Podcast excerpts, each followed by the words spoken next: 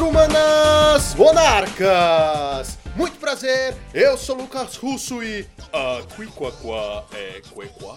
Bom dia, boa tarde, boa noite, senhoras e senhores. Aqui quem fala é o Brendo. E não se esqueçam de colocar o amendoim no buraco do amendoim. Oi, pessoal, eu sou o Joaquim e os horizontes do Modern são a perdição do Pauper. Saudações navegantes de todos os planos, aqui quem tá falando é Gabriel Gonzalez. Lucão, eu estou vendo artefatos. Com que frequência você vê artefatos? O tempo todo, Lucão. Exatamente, senhoras e senhores, nós viemos hoje aqui com o time de elite para falar da mais nova coleção de Magic, Horizontes Modernos 2. Vamos falar sobre tudo que essa coleção trouxe de bom, de ruim e de dor de cabeça. Tudo isso e muito mais, logo depois dos nossos reports.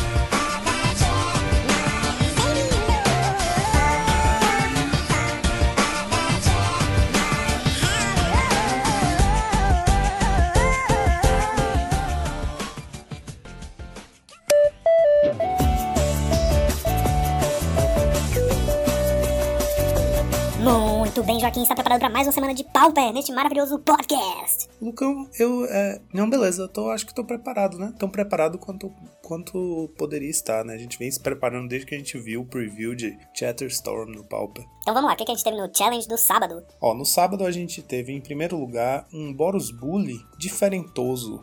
É um Boros Bully, assim, ele usa 10 criaturas que aparecem normalmente no Boros Bully, né? 4 Squadron Hawk, 4 Traben Spectre e 2 Palace Sentinels. Mas só usa isso de criatura. E o deck é bem puxadinho em LD. Só que não é qualquer LD. Ele usa 4 cópias do Cleansing Wildfire, né? Que custam qualquer um vermelho. Feitiço, destrói o terreno alvo e o controlador daquela land pode buscar em seu Grimório por um card de é, land básica, colocar em jogo virado e você compra uma carta. E ele usa 3 cópias do Geomancer's Gambit, que faz a mesmíssima coisa do que eu acabei de falar, só que em vez de duas manas, custa três manas, dois quaisquer um vermelho, que é o Geomancer's Gambit, né? É, por quê? Porque ele tá usando nove pontes, só que acabaram de entrar no formato em Modern Horizons 2, né? As pontes são as lands artefato indestrutíveis que entram viradas e que geram mana de duas cores. Então ele tá usando quatro da Boros, que é a Rust Veil Bridge, três da Gru, que é a Slagwoods Bridge e duas da é, Selesnya, né? Selesnya é branco e verde, que usa, que se chama Thorn Glint Bridge. Ele tá usando essas que tem as cores primárias do deck mais verde, porque no side ele vai ter aí é, três Ancient Grudge, então ele tá usando verde como um splash, só pro side mesmo. E aí, de resto,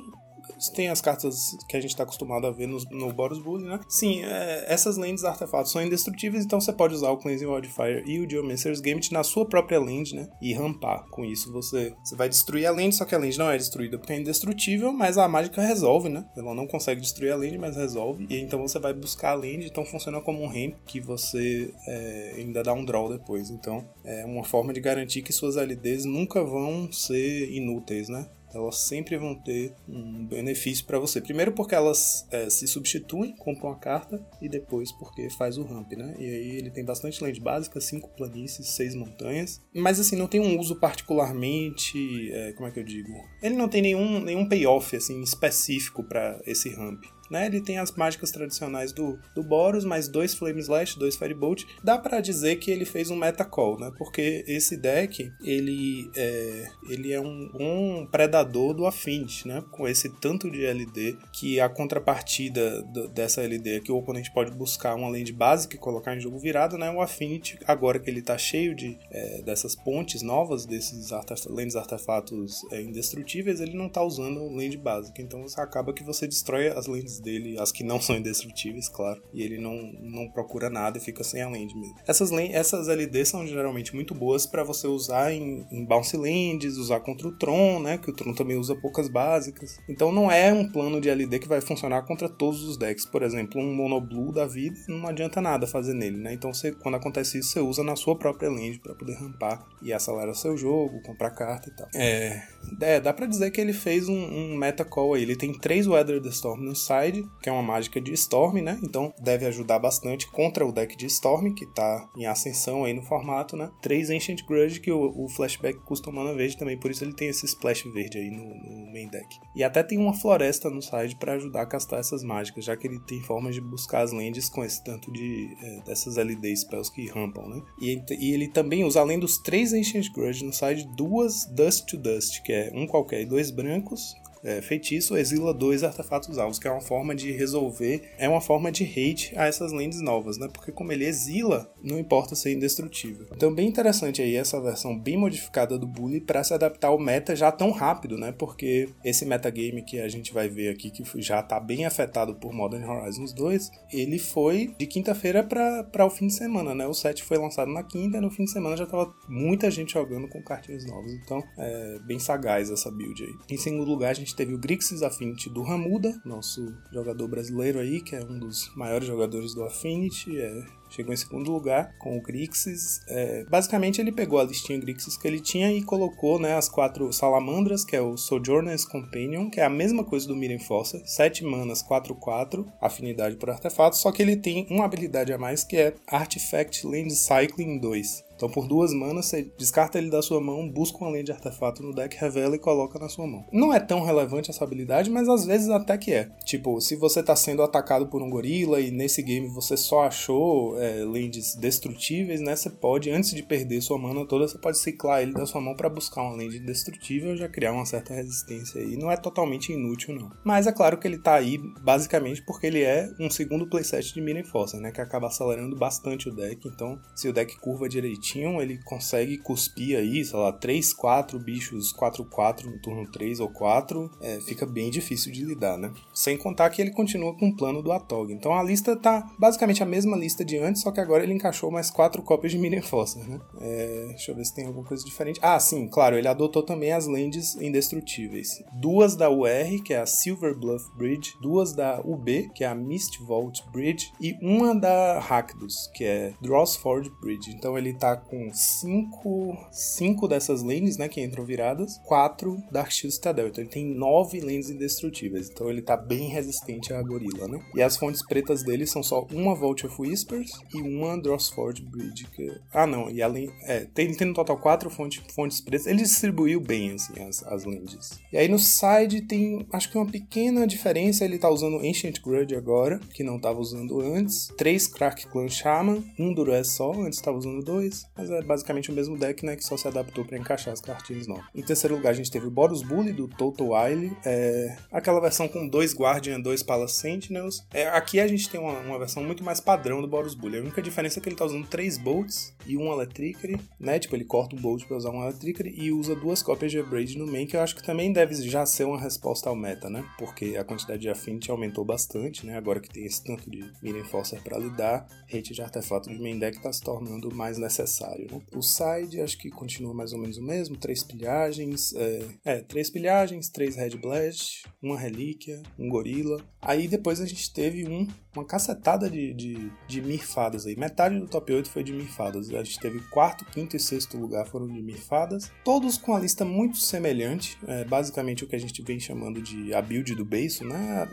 A, build que se tornou padrão na temporada atual. É, com 18 criaturas, né? 3 Pharisee, 3 Ninja, um de cada Monarca, um azul e um preto, dois Gurmag, quatro Alguruf Balls, quatro Spellstutter e tal. A única diferença é que no quarto a gente teve no quarto lugar o Jake Helms, no quinto o próprio Beiço de Geia, e no sexto o Dragon 7K, que também é brasileiro. A gente precisa lembrar de, de descobrir o nome do Dragon 7K para poder falar direito quem ele é. A versão do quarto lugar do Jake Helms usa no sideboard 3 Echoing Truth e 3 Duress, que isso eu, eu achei digno de nota porque já é uma resposta ao meta, né? É, não é comum você ver 3 Echoing Truth no side do, do UB. Ele tá aqui justamente por causa do Storm de Skills, porque é uma das melhores respostas se o oponente consegue combar e resolver o combo até o final. E 3 Durez também, que ajuda muito. A gente já vinha vendo, né, duas cópias de Durez no site do Fadas. É, aqui a gente tá vendo três cópias. É, a gente já viu que ela ajuda bastante contra decks de combo, justamente quando o oponente tá Se você consegue fazer um Durez antes do oponente, do turno que o oponente vai tentar combar, né? Você consegue derrubar a mágica de Storm, que é justamente a payoff para toda, toda, to, como é que fala? Todos os fogos de artifício que ele vai fazer. Se você consegue derrubar, você já atrapalha bastante, porque ele vai ter que, né? Só vai poder começar a, a combar com segurança se ele tiver o payoff na mão. Então a gente já teve aí nesse side do quarto lugar do Jake Helms algumas, alguns indícios, né, do deck se adaptando ao meta. Em sétimo lugar, tivemos o Kerblinksy, que é o jogador, o amigo do Lucão, que joga sempre com listas alheias, né? Ele pe sempre pega alguma lista da semana que alguém fez algum resultado interessante e tal, e leva para o challenge. Ele fez top 8 de novo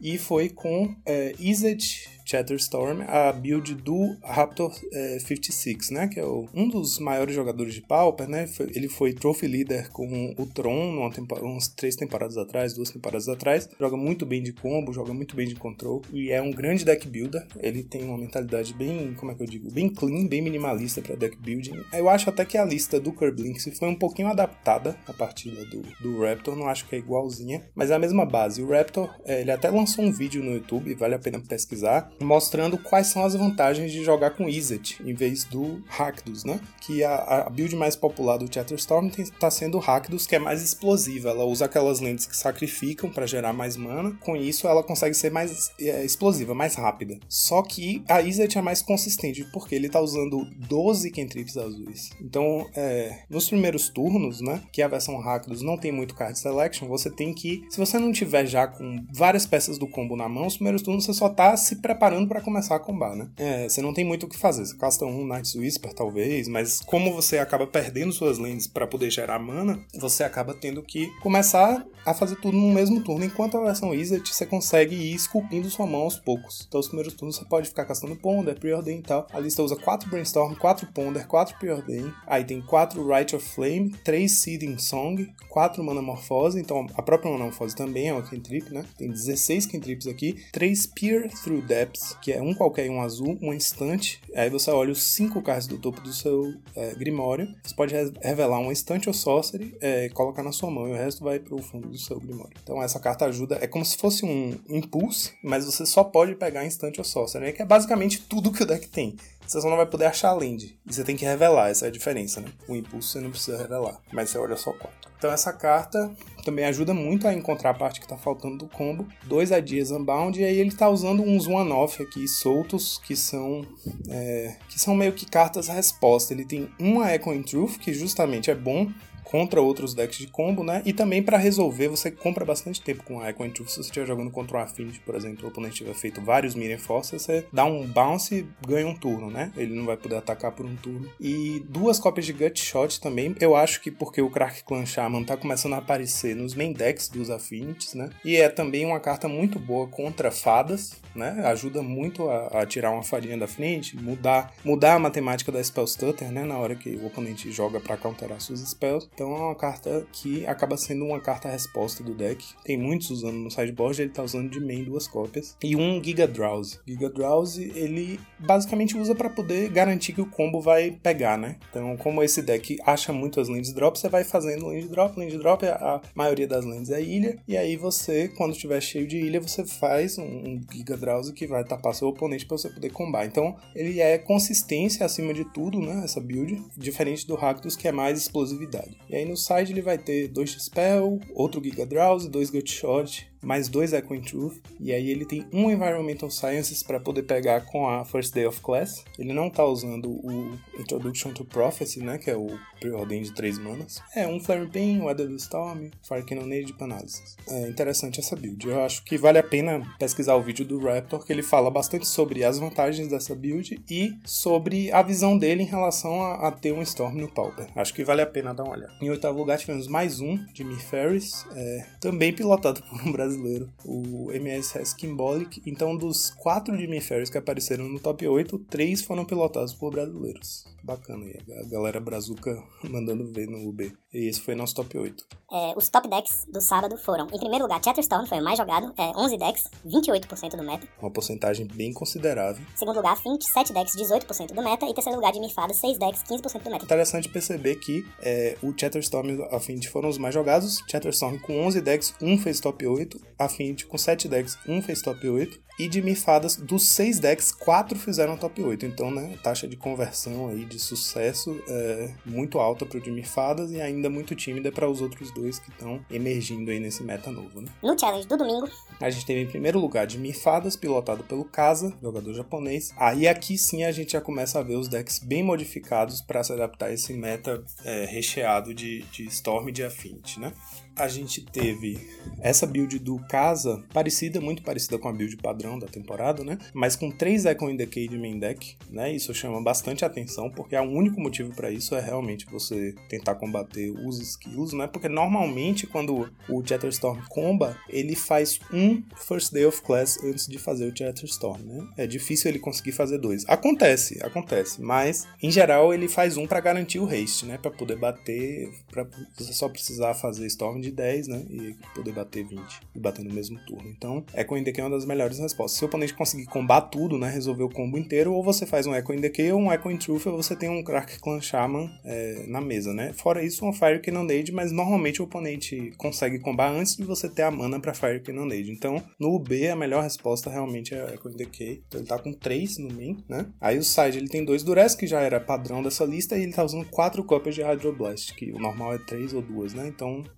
Hydroblast também atrapalha bastante o Storm, porque ele anula os Storms vermelhos e anula o First Day of Class, que é bem importante, né, para poder ganhar no mesmo turno. Em segundo lugar, tivemos o, o Luffy do Chapéu de Palha, o Gabriel Mota, que é do nosso time. Parabéns aí pro Luffy. Chegou em segundo lugar com a Affinity, Grixis Affinity também, uma build bem parecida com a do Ramuda. Eu acho, aliás, que é a mesma build, eu acho que eles trocaram bastante figurinha, né, para chegar nessa build da, é, nessa build deles. É, então é basicamente a mesma coisa que a gente falou sobre o Affinity do Ramuda, né, com o discípulo da Câmara, a Tog, Aí os 8 Mirror Força, mesma build. Um Dispel, um Temur Battle Rage, dois Fling, e ele usa 3 Icor Wellspring, 2 Witching Well e um Makeshift Munitions. Né? No side tem uma diferença aqui que ele tá usando 4 é, Crack Clan Shaman, como a gente já viu. Ah, inclusive, outras builds do Affinity já passaram a usar ela de main deck, né? Porque é uma excelente resposta ao Chatterstorm. Então ele tá usando 4 cópias no side, dá pra entender porquê. Né? Terceiro lugar, tivemos o hack dos Chatterstorm. A gente tava falando sobre ele agora, e essa build aqui do Zack Attack 23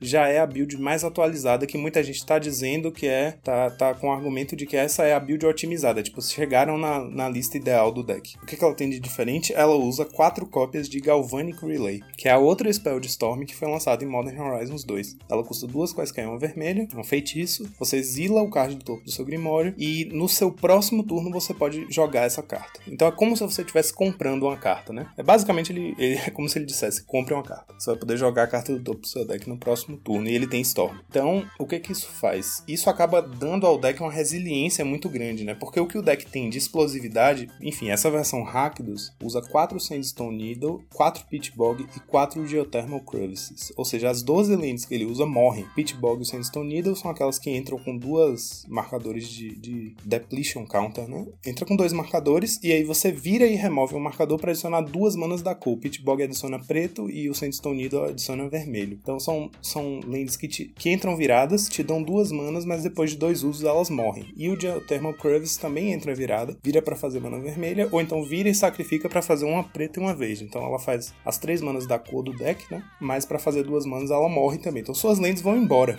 Então o deck tem essa fama justamente de ser explosivo, ele tem velocidade, mas ele tem- é mais frágil, né? Porque ele vai gastar todos os recursos para tentar combar. Se alguma coisa der errada no meio do combo, ele acaba se dando mal. Mas aí o que aconteceu? O pessoal começou a usar a Galvanic Relay e isso acaba dando ao deck uma resiliência incrível, porque é, ele vai ter os rituais pretos, que é Dark Ritual e Cabal Ritual, né? O Dark Ritual custa uma preta, faz três pretas, e o Cabal Ritual custa uma preta e uma qualquer, e faz três pretas, mas no limiar, se você tiver sete ou mais cartas no cemitério, ele faz cinco pretas. Então, ele consegue acelerar bastante a mana com Rite of Flame, Dark Ritual, Cabal Ritual e duas Seeding Song ainda. Né? Que é 3 manas e faz 5 vermelhas. É, e com isso você acaba acumulando uma quantidade de mana incrível no turno que você comba, né? O suficiente para você conseguir fazer First Day of Class, Chatterstorm e Galvanic Relay. Normalmente você faz o Galvanic Relay antes do Chatterstorm, né? Porque aí você conta uma carta, uma spell a mais para o Chatterstorm. Então, às vezes, se você vai, por exemplo, tentar fazer um Chatterstorm para 8, sei lá, então isso quer dizer que logo antes você fez um Galvanic Relay para 7. Significa que no turno seguinte você vai ter revelado 7 cartas do topo do seu deck que você vai poder castar. Aí, se uma dessas 7 for uma Lotus Petal, por exemplo, se, digamos que você tenha gastado todas as suas lands, né, morreram todas para você poder combar. É, se uma land, uma das cartas for Lotus Petal e outra for Right of Flame, por exemplo, você consegue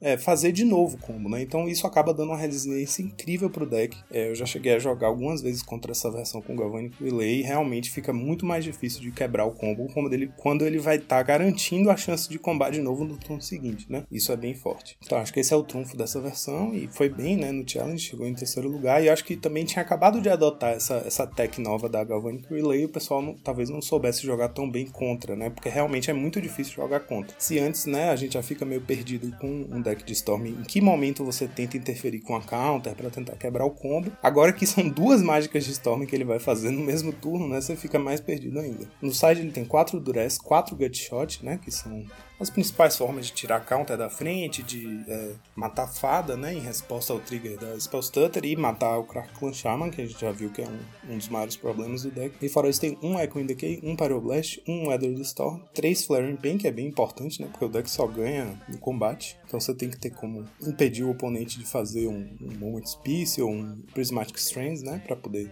enfim, impedir prevenção de dano. E uma cópia de Introduction to Prophecy, que nesse caso aqui, né? Como você tá jogando com uma versão que não tem é, Card Selection no main, você vai.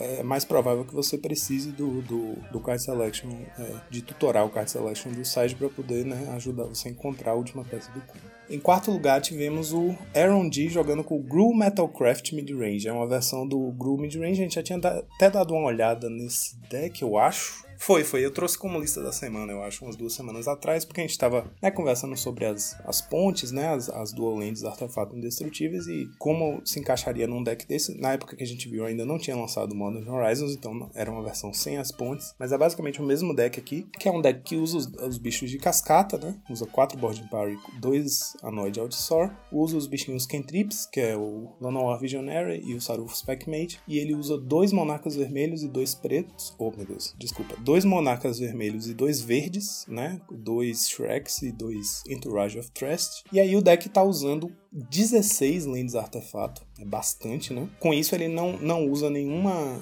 ele não, ele usa quatro Bonders Ornament no main deck, mas ele não usa nenhuma da mochilinha lá que entra e dá um draw e tal. Ele elimina isso porque com 16 lentes artefatos, né? 16 das 22 lentes dele são artefatos, então ele acaba conseguindo atingir o Metalcraft só com as lentes, né? Usa quatro Galvanic Blast, quatro Lightning Bolt, uma Braid e aí quatro Cleansing Wildfire. A gente já falou dela, né? Que o primeiro lugar do, do sábado o Boros usou essa, esse combo, né? De você usar Cleansing Wildfire na sua própria land. Nesse caso aqui ele tem oito alvos, né? Ele tem quatro Dark Citadel e quatro Slagwoods Bridge, que é a, a ponte é, Gru. Três Fire Cannonade de main deck também, que é bem bom, né? Contra o Storm. E aí no side ele tem é, as, as, coisas de sempre. Duas Crack, Crack Clan Shaman, que eu, eu acho que talvez pudesse usar mais, né? Eu acho até que a versão que a gente mostrou como lista da semana um tempo atrás usava mais cópias, apesar de ter menos artefatos no deck. É, sacrificar suas lentes nunca é o ideal, mas é, quando o Crack Clan Shaman é bom, ele é muito bom em geral, né? Então ele é muito bom contra elfos, ele é muito bom contra walls, ele é muito bom contra o combo, né? Não à toa os decks, os combos do Chatterstorm estão usando bastante Gutshot, né? Que é justamente para se livrar desse cara em primeiro lugar. Talvez pudesse usar mais cópias, mas ele foi com duas cópias, quatro Red Elemental Blast, duas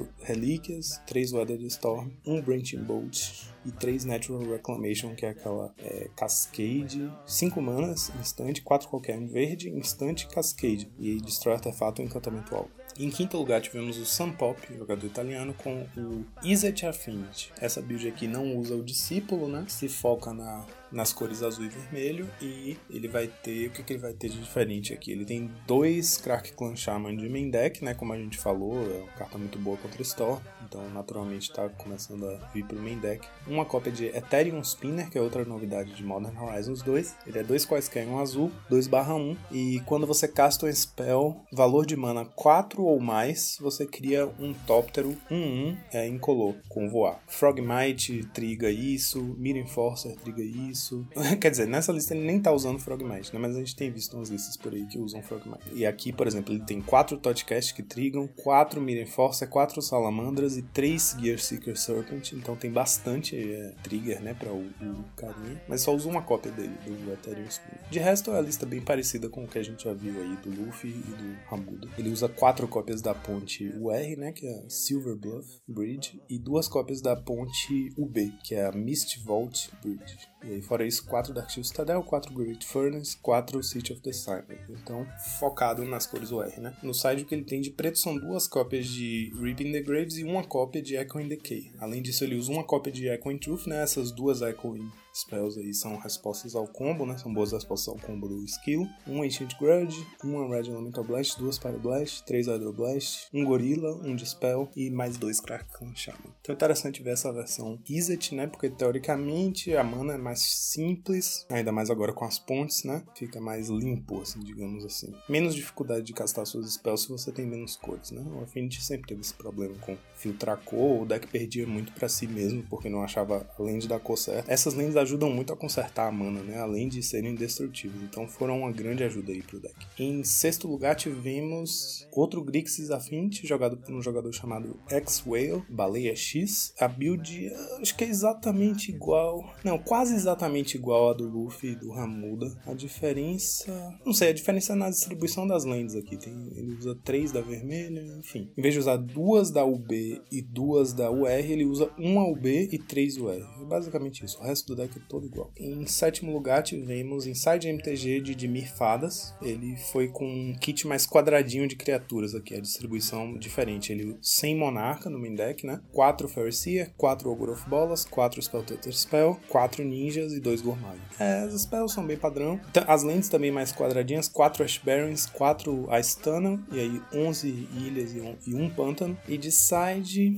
também, assim, nenhuma grande diferença na proporção das cartas, não. Inclusive, só tá usando um Echo in Decay no main e um Echo in Truth no side, então não tá super né, modificado para encarar o combo. Mas uma build um pouquinho diferente porque não usa Monarca no main deck, né? E é isso, mais quadradinho nas criaturas e nas lentes. Em oitavo lugar tivemos o jogador Darius 89 com Dimir Fadas, também a build mais tradicional. Aqui não tem muita coisa para, a gente não tem nada de, de especial para dizer. Um Echo NDK também main, enfim, né? nada muito diferente do que a gente vem vendo. É, os top decks aqui sim foi chocante. A gente teve 18 decks no primeiro lugar que foi a Affinity, ou seja, 33% do meta, um terço do meta. Em segundo lugar tivemos Chatterstorm que combinando a versão Rakdos com a versão Izzet deram 15 decks, ou seja, 28% do meta, a mesma porcentagem do, do sábado. Né, o Chatterstorm aí. A gente teve no sábado do Chatterstorm em primeiro, Affinity em segundo. Dessa vez a gente teve Affinity primeiro, o Chatterstorm em segundo. É, o Affinity com mais de um com um terço do meta, né? É bem digno de nota, assim. Claro que é muito cedo para tirar qualquer conclusão, mas o que a gente percebe nesse meta é que os dois decks subiram bastante, né? A gente tá vendo Modern Horizons 2 trazer consequências muito rápidas para o metagame, né? As pessoas. Claro, tinha muito tempo que a gente não tinha um payoff de Storm agressivo assim no formato, então naturalmente as pessoas vão para onde tá a novidade, né? Chatterstorm aí. Terceiro lugar de Mirfadas, como a gente viu aí no top 8, né? Mirfadas provavelmente é o deck que mais consistentemente consegue é, lutar bem contra esses dois arquétipos, né? Tanto o Affinity quanto o Chatterstorm. Foram 5 decks, é, 9% do meta. Então vamos agora para a nossa listinha da semana? Vamos lá. É, a lista da semana que eu trouxe foi jogada pelo Ryzen01, que é o Mirko Chiavata, jogador italiano. Um grande criador de decks, né? Um grande deck builder, tem ideias bem interessantes. É, foi um Jeskai Artifact Control. Eu coloquei esse nome porque é o nome que ele mesmo tá chamando no canal de YouTube dele. Vocês conseguem ver Deck Tech e ele jogando o deck. É, enfim, é italiano, né? Mas dá para entender, claro, dá para você seguir e ver basicamente o que ele tá falando. É, fez 5-0 também na, na liga. Foi publicado na quarta-feira. Enfim, o deck é o seguinte: ele usa 11 das novas lentes artefatos, essas pontes, né? Indestrutíveis, 4 da UR, 4 da UW e 3 da Boros. Então ele usa nas cores que o deck vai ter, né? Jeskai ele vai ter quatro de cada das que tem azul e três das, das outras, da outra, e dois City of the Synod, então ele tem 13 lentes artefatos. Então com isso ele conseguiu otimizar o Chrome Courier, que é o Tóptero novo. Chrome Courier Custa um qualquer, um branco e um azul. É 1 barra 1 voar, um tóptero, um criatura artefato. E quando ele entra em jogo, você revela os dois cards do topo do seu Grimório, é, coloca um na sua mão e o outro no seu cemitério. Se o card que você colocou na sua mão for um artefato, você ganha 3 de vida. Então o card gera card advantage, ele tem evasão, que é importante, né? A gente já viu muitas vezes que decks é, nessa vibe Jeskai Ephemerate acaba ganhando batendo no ar, como o Drifter, então esse bichinho acaba que faz diferença, né? Pra bater. E a gente tinha levantado uma discussão o Lucão ficou muito empolgado com essa carta, e realmente é uma carta muito bacana, muito charmosa, né? Essa capacidade de gerar card advantage e ainda ganhar vida é muito legal. É um ótimo bicho para ser efemerado, né?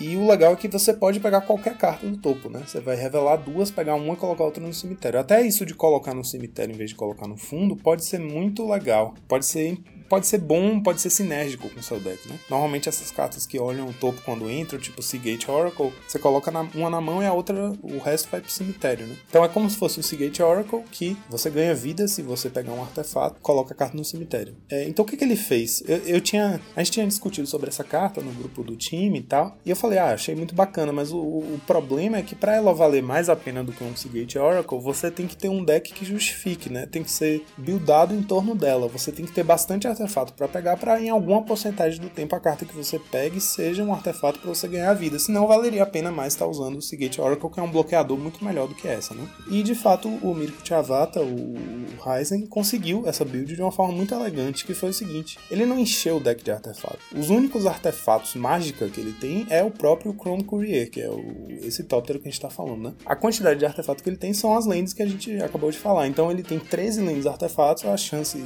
Aí são as 13 lentes mais 4 quatro cópias do próprio Tóptero, né? Então a chance dele achar um artefato é muito alta. Então no momento de dificuldade ele pode optar por pegar um artefato só para ganhar vida e ele também é um ótimo jeito de você, enfim, achar lentes, né? Você acha, garante sua próxima lane de drop achando uma das pontes lá e ganhando vida ainda no processo. Então é uma carta muito boa de efemerar. Ele não precisou encher o deck então, né, de mágicas de artefato, ele atinge um total de 17 artefatos no deck e garante que o ETB desse Tóptero rende card advantage e ganho de vida uma porcentagem considerável das vezes vezes, né? E aí ele se aproveita da alta densidade de artefatos, né, com essas lentes e esse bichinho, e usa também cartas como Cleansing Wildfire, como a gente já viu, né, hoje aí, que é um excelente ramp para decks é, mid-range, para control, assim. Então nesse deck aqui é excelente, uma forma muito boa de você rampar e comprar carta e tal. Galvanic Blast, né, que Causa 2 de dano, um instante, causa 2 de dano por uma mana vermelha. E se você tiver Metalcraft, ou seja, 3 artefatos ou mais, é, ela causa 4 de dano. Então é muito boa, né? Justamente contra o Affinity, para poder deter essa quantidade grande de bichos de bunda 4 agora. É, e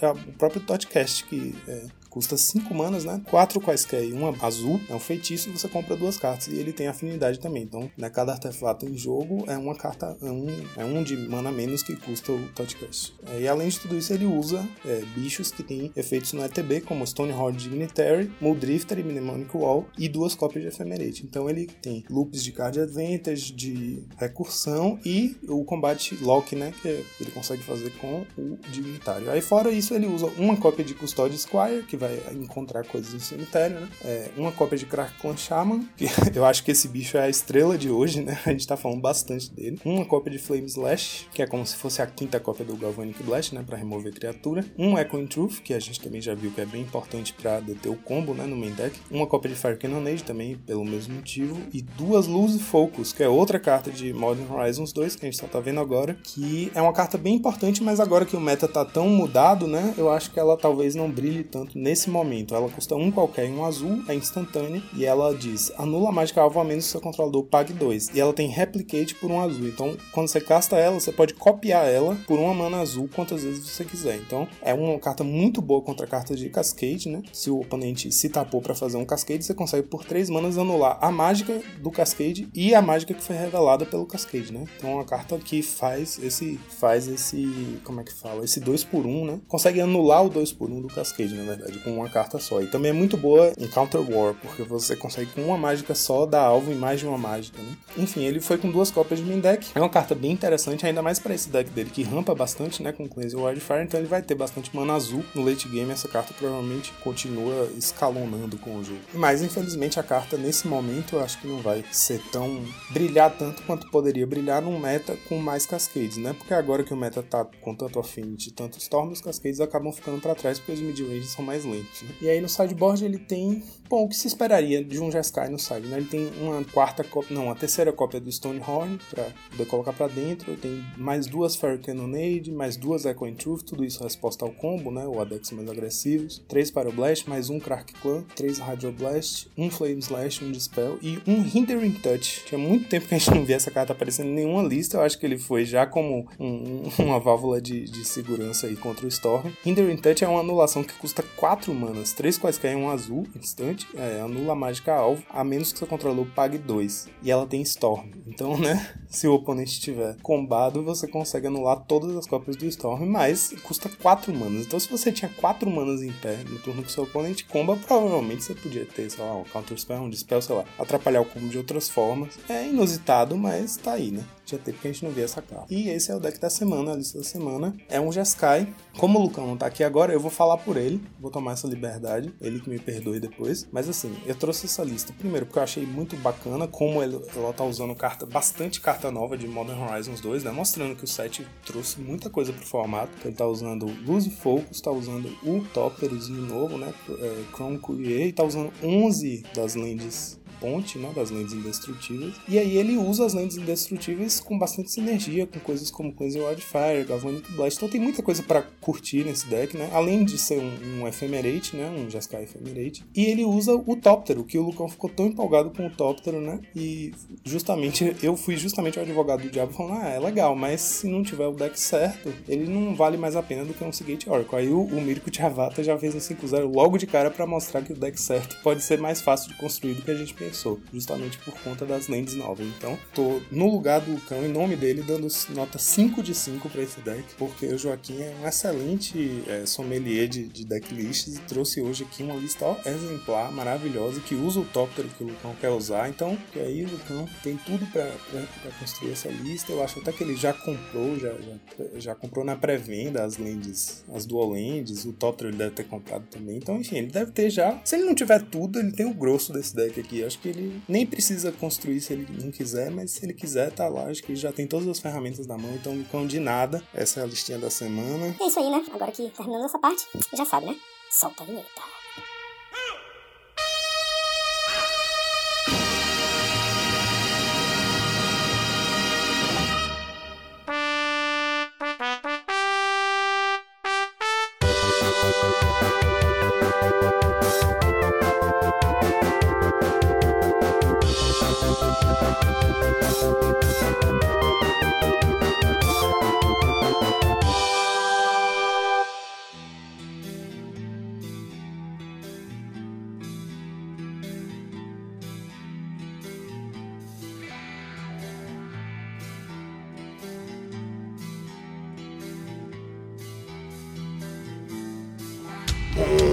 Muito bem, pessoal. Nós estamos aí com a nossa nova coleção, né, de Modern Horizons 2. E eu queria que o Joaquim, que é o nosso especialista, né? Porque o time de elite, cada um faz uma coisa. Eu não sei o que nós três fazemos, mas eu sei que o Joaquim é o especialista. Queria que ele falasse um pouquinho sobre o que é uma coleção Modern Horizons. A primeira edição do Modern Horizons aconteceu em 2019 e é uma coleção estilo aquelas Master Sets que a gente está acostumado a ver, que são coleções é, como é que eu digo, remasterizadas, que tem vários, é, várias homenagens a cartas do passado, mas a, a, a, o diferencial do Modern Horizons é que é, ela sa não sai para o Standard, são cartas pensadas do, do zero, a maioria das cartas, tem alguns reprints, mas a, a, o grosso do set é um set pensado para expandir as possibilidades do formato Modern. Então por isso esse nome Modern Horizons, né? Ele quer. Eu tenho certeza, Joaquim, que nesse momento que você falou, os nossos ouvintes estão fazendo aspas quando você falou pensado, né? Bastante aspas, assim, né? Pensado. Tudo né? que envolve Pauper, a palavra pensado é meramente ilustrativa, sabe? Mas justamente esse formato tá pensando no Modern em primeiro lugar, né? Então é, ele traz. Ele explora, inclusive, uma das, uma das características principais do, do set é que, é, como projeto, ele explora é, a ampliação do power level do formato. Então ele está operando nas, nos limiares do power level. Então, por exemplo, o primeiro set trouxe algumas cartas que foram muito, muito fortes para o Modern, como Force of Negation, né? Uma counter, uma counter gratuita que o Modern não tinha ainda uma decente, assim, que anulava qualquer coisa. Tudo bem, Force of Negation só anula não criaturas, mas tipo, o mais perto que tinha disso era aquele show azul que você exila uma carta azul da sua mão e ela só vai anular uma carta com custo igual à carta que você exilou. A Force of Negation é tão forte que joga como o segundo playset de Force of Will no, no Legacy, por exemplo. Então, é isso. A característica desses sets é que ele tem draft, beleza, mas ele é pensado para o Modern, então ele sai direto para o Modern, ele não, não entra no Standard, nem no Pioneer e nem no Histórico, no caso, né? Ele não é lançado no Arena, é pensado principalmente levando em conta o Power Level e o, o metagame e o acervo, né, como é que fala, a pool do Modern. Então são cartas que estão explorando o Power Level para esse formato. Então, o que acontece com os outros formatos Eternal, que são o Pauper e o Vintage e o Legacy, que são os únicos outros onde o set é válido, é meio que consequência, acontece por consequência. Então, as É cartas como são se ele viesse de cima pra baixo, né? isso, Modern É, em primeiro lugar. de isso, de mais seria de mais novo pra mais antigo. Então seria teríamos é, standard, pioneer, é, modern. É que o, o standard tá sempre rotacionando, então ele é sempre E novo. aí o mas- histórico ele fica num limiar, né? Porque ele é focado só no arena, né? É, Isso, só, é, não, o aí histórico nem, é- nem vale. Como não lança lá, não tem nem como ser válido. né? Exato. O histórico é o mais estranho porque a pool do formato é basicamente tudo que já foi lançado no Arena, né? Modern T2. É, é como se fosse um Modern T2. É tipo, é, é o Modern do Arena, se você considerar que Modern começou quando começou o Arena, né? É como se fosse o Modern, mas ele começou quando começou o Arena. É, e pra justificar o fato, né, eu acho que a- fazendo uma interpretação mais técnica, né, do porquê a Magos da Costa lançou o histórico, né, é meio que pra ter uma justificativa deles manterem vivos, né, o comércio das cartas e, e tudo que eles lançaram pro Arena, né, de fato, né. Então, se fosse só standard, eles iam perder esse conteúdo todo que eles iam lançar, Não, né? sem, sem contar que todo aquele dinheiro que você investiu na coleção T2 há, sei lá quanto tempo atrás, três anos atrás, e já rotacionou, você se fudeu, né? Sim, sim, é. Você não, não valeu de nada. Não valeu de nada se você não, não tira um dinheiro de verdade, como seria no mall, né? Então, então assim, só pra, pra poder contextualizar, quer dizer que nós aqui, humildes paupeiros, tomamos um rebote da coleção gratuita, né? Porque ela definitivamente não foi pensada em nenhum momento, assim, pelo menos fazendo uma Não é análise do Pauper prim- Masters. É, não, mas assim, fazendo uma análise até da- do Modern Horizon 1, né? Que o pessoal até brincava que era Commander Horizon, né? O que nutriu bastante Commander também. É, nós acabamos levando um rebote, né? Um efeito colateral, vamos dizer assim, da, da, da produção. Porque assim, é, é lógico que eu tô cheio de, de rancor e mágoa, né? Sobre essa coleção, porque a gente vai debater mais sobre isso. Ela, é, assim, ela afetou o nosso metagame de uma maneira que, na minha interpretação, já dando spoiler, não foi saudável, até, e aumentou o power level é, em algumas situações assim, muito, de forma muito discrepante. Mas assim, dá pra entender que né, não foi pensado em nenhum momento pra gente, né? Inclusive, inclusive essa segunda edição do, do Horizons, ele teve a participação de uns pro players que foram tipo consultores é, na hora de decidir card design e é, reprints, etc. Que foram Aparentemente nenhum era do Pauper, né? nenhum É, do e é Pauper. isso- é isso Pessoal me mais faz- especializado no Modern mesmo. E é Ai, isso que me cara. faz Acho que foram a esperança na três, humanidade. É, foram três jogadores: Zach Elsick, Sam Black, Brian Brown Doing, que já foi campeão mundial, e Brad Nelson, que acho que também já foi campeão mundial. Pô, podia ter chamado alguém do Monark, tava tranquilaço, né? A gente aceitava, Já pensou? um trocado. Não, te- teria sido ótimo. Chamar alguém que entendesse de Pauper também seria ótimo, sabe? Alguém que entendesse de Legacy. Podia, ó, pra, pra poder ficar bonitinho, chamava o Beiço de Geia e o Luffy e o Joaquim, chamava o Toggen, fechava a equipe aqui, ó, pronto, acabou. Dois de cada, a gente tava feliz e. É, tá bom, tá bom. Não ia sair tanta cagada, não ia sair tanta besteira. Mas o legal dessas coleções pro Pauper, geralmente o que a gente fica ansioso de verdade, não é por cartas novas, né? Quando anunciam coleções assim, eu lembro da última, a gente ficou ansioso por reprints. É, reprints Reprints e não, downshifts, né? Por downshifts. É. Isso, a gente sempre fica tipo, caraca, será que tal carta vai vir pro Sim, formato? E É, reprints também, eu, eu, eu, eu diria, reprints também por uma questão mais financeira, né, monetária. Tipo, ajuda muito a baixar o custo de algumas coisas. Nessa coleção saiu a, a elfinha lá, como é que chama? É, Quidion Ranger. A Kyrian Ranger, que, tava, que tá cara pra um, né? É. Um, um caralho. E agora reprintou, vai dar uma, E o Gorila, uma leve Gorila abaixada. É, Isso. O, o- o nosso. Não, mas aí calma. O Aí nosso tá gorilinha, no ele só meme. chegou atrasado, né? É. Ele só É. chegou atrasado, né? Mas ele, mas ele barateou muito no mall. Na IRL ele já não era caro, né? Já era um preço bem ok, acho que era 4, 5 reais. Não, mas reprintar. Gorila Xamã, nessa coleção foi tipo a piada da coleção, cara. Foi a Gente, melhor que que a coisa que, isso? aconteceu, mano, porque agora eu consigo pegar foil. é verdade, é. O problema é que só vai faltar lente pra gente poder destruir, né? Mas tudo bem, segue o jogo. Não, você pode pagar três manos e destruir um. Uma estrela. Dá um, Dá um pro oponente. É. Stonks. Mas então, assim, o que, que vocês, na visão, de, na visão técnica, né? Como. Ainda não como jogadores de Pauper, né? Mas assim, vocês acham que vale a pena a Wizards investir nesses grandes packs de formato, assim, pra. Como, como, como jogo, né? Como um todo. Você acha que vale a pena? É saudável pra manutenção do nosso Magic como um todo, assim? Olha, o Gonzalez sempre tem umas perguntas, né?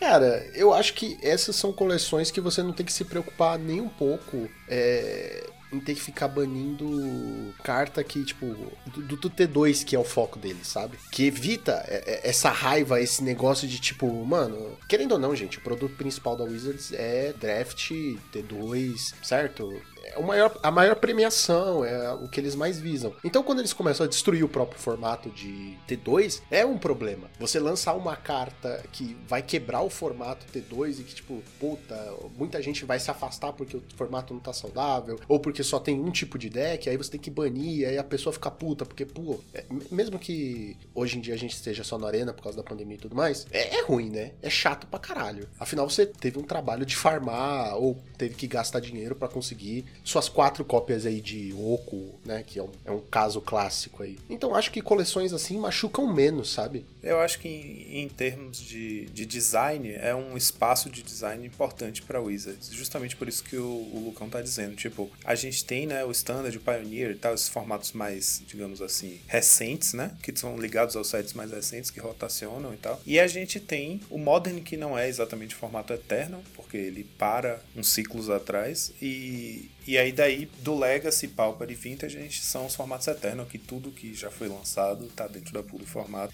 Então, se você contar só com sites que saem pro Standard para explorar novas possibilidades em termos de power level e tal, para competir com a pool, para competir não, para entrar na pool de cartas jogáveis nos melhores decks desses formatos eternos, né, tipo Legacy, que tem um nível de poder altíssimo, em geral são pouquíssimas cartas, né, dos, dos sites Standard que entram para decks é, importantes, assim, Tier 1 do Legacy e tal, do Vintage principalmente. É quase nada, assim, a gente viu realmente muito poucas. E alguns dos exemplos são justamente os que o Lucão tava falando aí, desses últimos dois anos aí, 2019, 2020, né? Oco, Uro, cartas que foram absurdas no Standard, foram banidas, acabaram sendo banidas no Modern também e tal, que jogaram por muito tempo no Legacy. Então, é justamente isso. Se você cria é, sets como esse, Modern Horizons, você cria um espaço de design para um power level que não funciona no Standard, não dá certo. A gente já viu que não dá certo, né? E aí vai direto para os, os formatos onde o power level é tão maior que ali, teoricamente, aquilo vai funcionar. É, é como se você quisesse lançar as cantrips clássicas, Brainstorm, Ponder, Preordem, no Standard.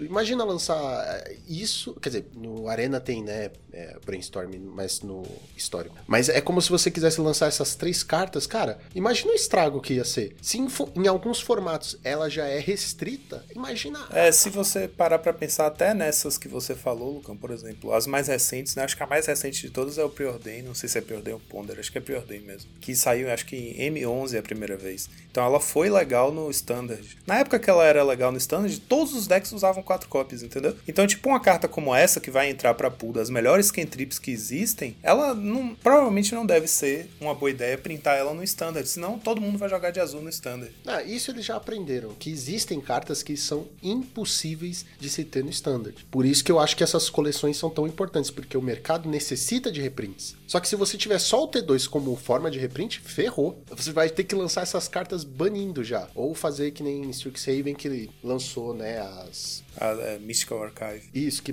lançou as Mystical Archives e elas são válidas no. Só que no histórico lá e não sei o que. É mais ou menos, né? Vocês entenderam aí. É, são válidas no histórico com algumas ressalvas, né? Tem tipo Bolt, Swords Plowshares e Counter Spell, Brainstorm. É, Quer sim, dizer, Brainstorm, sim. Brainstorm não foi, não foi invalidada no histórico e, e justamente ela tá sendo muito jogada. Exato, tá vendo? Imagina agora no, no T2. É, se fosse T2 ia ser absurdo, é. Não, não, não, não não, não vale a pena.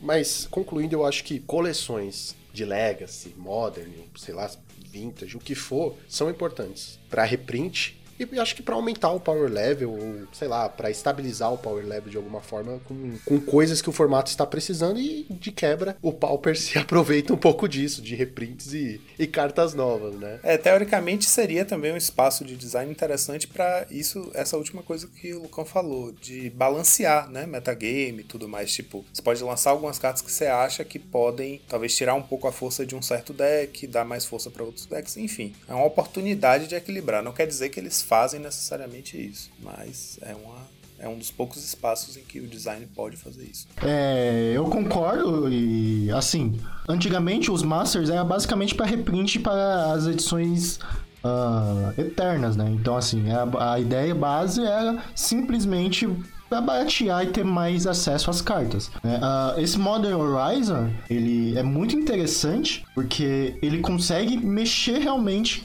com o meta do Modern, que é um, um, um formato, de certa forma, bem engessado, né? Então, é algo que T2 raramente consegue fazer, como os senhores falaram. Mas o que eu achei interessante, principalmente nessa edição, é que eles é, adaptaram cartas que são muito é, seriam muito fortes, que valem no Legacy, e eles adaptaram com um power level um pouco mais equilibrado no Modern Horizon.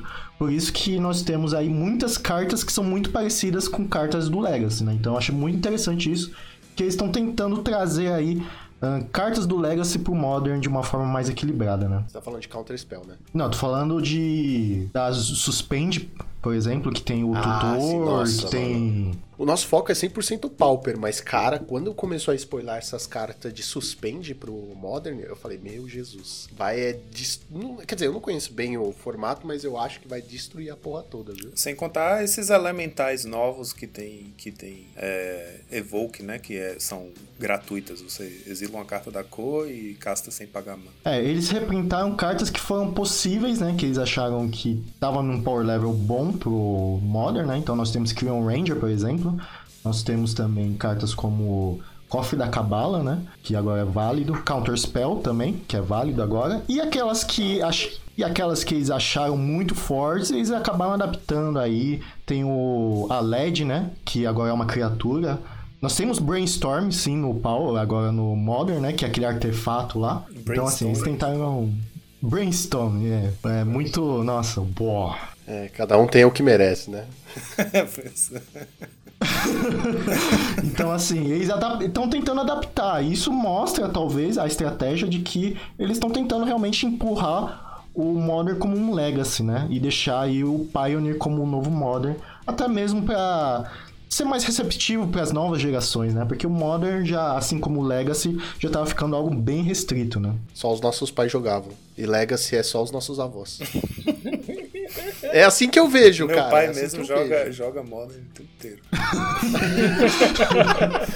Ai, cara, deve ser é, pra entrar no, um jogador novo entrar no Modern é muito difícil, sabe? No competitivo, assim, é, é muito difícil. Então eles estão tentando aí empurrar o Modern aí pro, realmente pro Legacy, né? Por isso que estão adaptando cartas. Eu queria falar de uma carta que eu acho que a gente não podia ficar sem falar. E o Piru? Que é o Piru.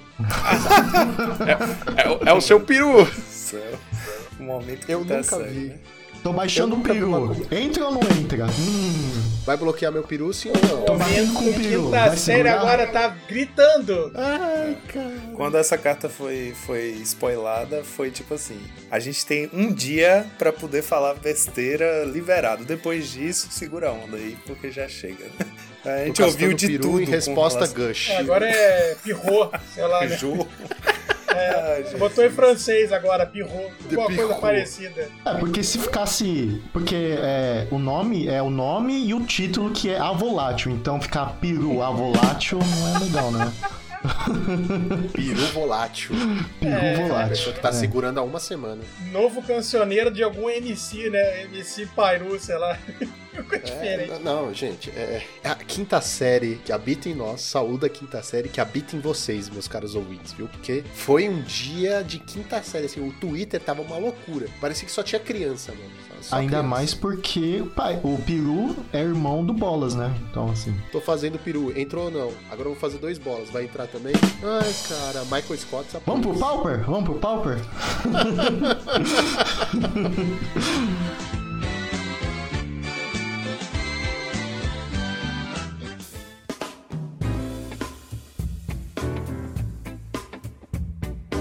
Eu acho que em questão de, de jogo em si, né, a gente precisa comentar que essa coleção ela foi assim bem bem peculiar para o nosso amado formato. Né? É, talvez o que tenha mais me chamado a atenção né, foi que é, o quanto o Pauper ele é suscetível, na verdade, a pequenas, como posso dizer assim, pequenas transformações. Ou seja, às vezes entra uma carta, né, entra um downshift, entra alguma coisa assim, e ele é suficiente para alterar o nosso meta. Né? Aqui na o minha Jund é visão. a prova disso. É, foi justamente, né, o Jund entrou com as questões que vieram, né? Então, assim, o, a chegada do Shatterstorm e, né, do Skull Journey, né, um artefato que pra mim, assim, ele é uma fofura sem tamanho, porque ele é um artefato, né, que diz que eh, houve tempo de que, na verdade, nem todos ali eram maus, né? O flavor é algo parecido assim, né? Desculpa o meu, meu inglês miserável, mas é, foram duas cartas assim que me chamaram muita atenção e como elas foram capazes de alterar totalmente o nosso meta, seja fortalecendo um deck que sempre teve presente, que era o Affinity, né? Na verdade, o Sojourner's Companion, né? Corrigindo, né? E diz assim, né? Antes da corrupção de Firexia, muitas criaturas de Mirrodin é, é,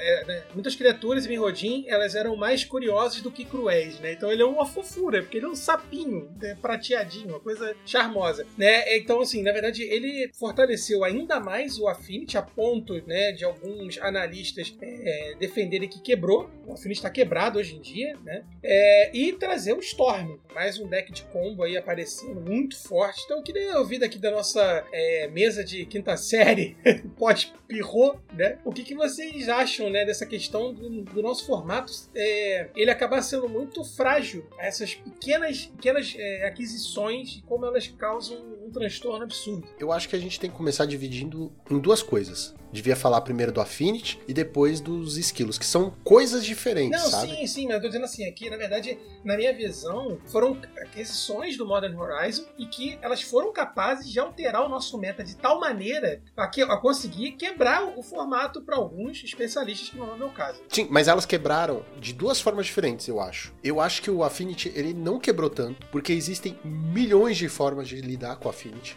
Eu e o Brendo tava conversando isso esses dias e até mesmo hoje, antes da gravação. Destruição de artefato é o que não falta, cara. Verde tem, branco tem, vermelho tem. É fácil de é, duas manas destruir o artefato alvo pra lidar com 4-4. Tudo bem, são 8 4-4s agora no deck. Mas existem formas, cara. Existem formas de se lidar. Agora, lidar com combo turno 1, 10 bichos é mais foda.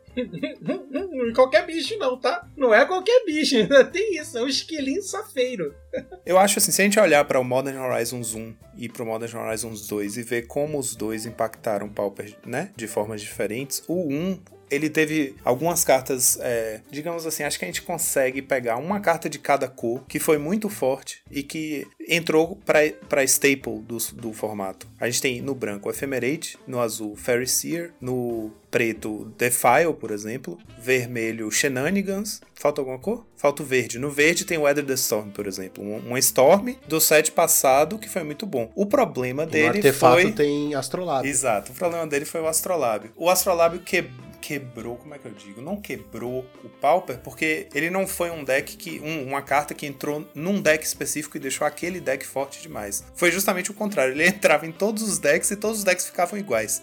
Então, tipo, até, até o Auras, né? O Hexproof jogou com ele, o Tron jogou com ele, o Boros jogou com ele. Tudo, todos os decks se, se modificavam totalmente para poder incluir a carta. O que a gente tá tendo dessa vez são duas cartas que são completamente polares, né? Elas puxam o formato para dois polos. E aí, é, inclusive, a gente viu nos reports que teve um impacto imediato no metagame, por exemplo. Na quantidade de pessoas jogando com os decks. É, e justamente esses dois decks que a gente tá falando, né? Affinity e Storm. E o Storm, eu acho que assim, o Storm, a gente tem um, uma fragilidade muito grande no Pauper. Não é à toa que Empty the Warrens, Grape Shot é, e aquela até aquela Temporal Fisher que dá bounce em uma permanente, custa 5 manas. São storms proativas, né, que fazem efeitos que te dão vantagem no jogo, independente da situação de jogo. São todas banidas. As únicas storms que a gente tem liberado no Pauper são é, Scatter Shot, que dá 1 um de dano em uma criatura alvo, custa 3 manas, é, Weather the Storm, que ganha vida, e Ripping the Graves, que recupera bicho do cemitério. Todas são meio situacionais. Então qualquer storm que fique e que te dê uma vantagem no jogo, seja Grape Shot que acaba o jogo na hora, ou criar criaturas, no caso de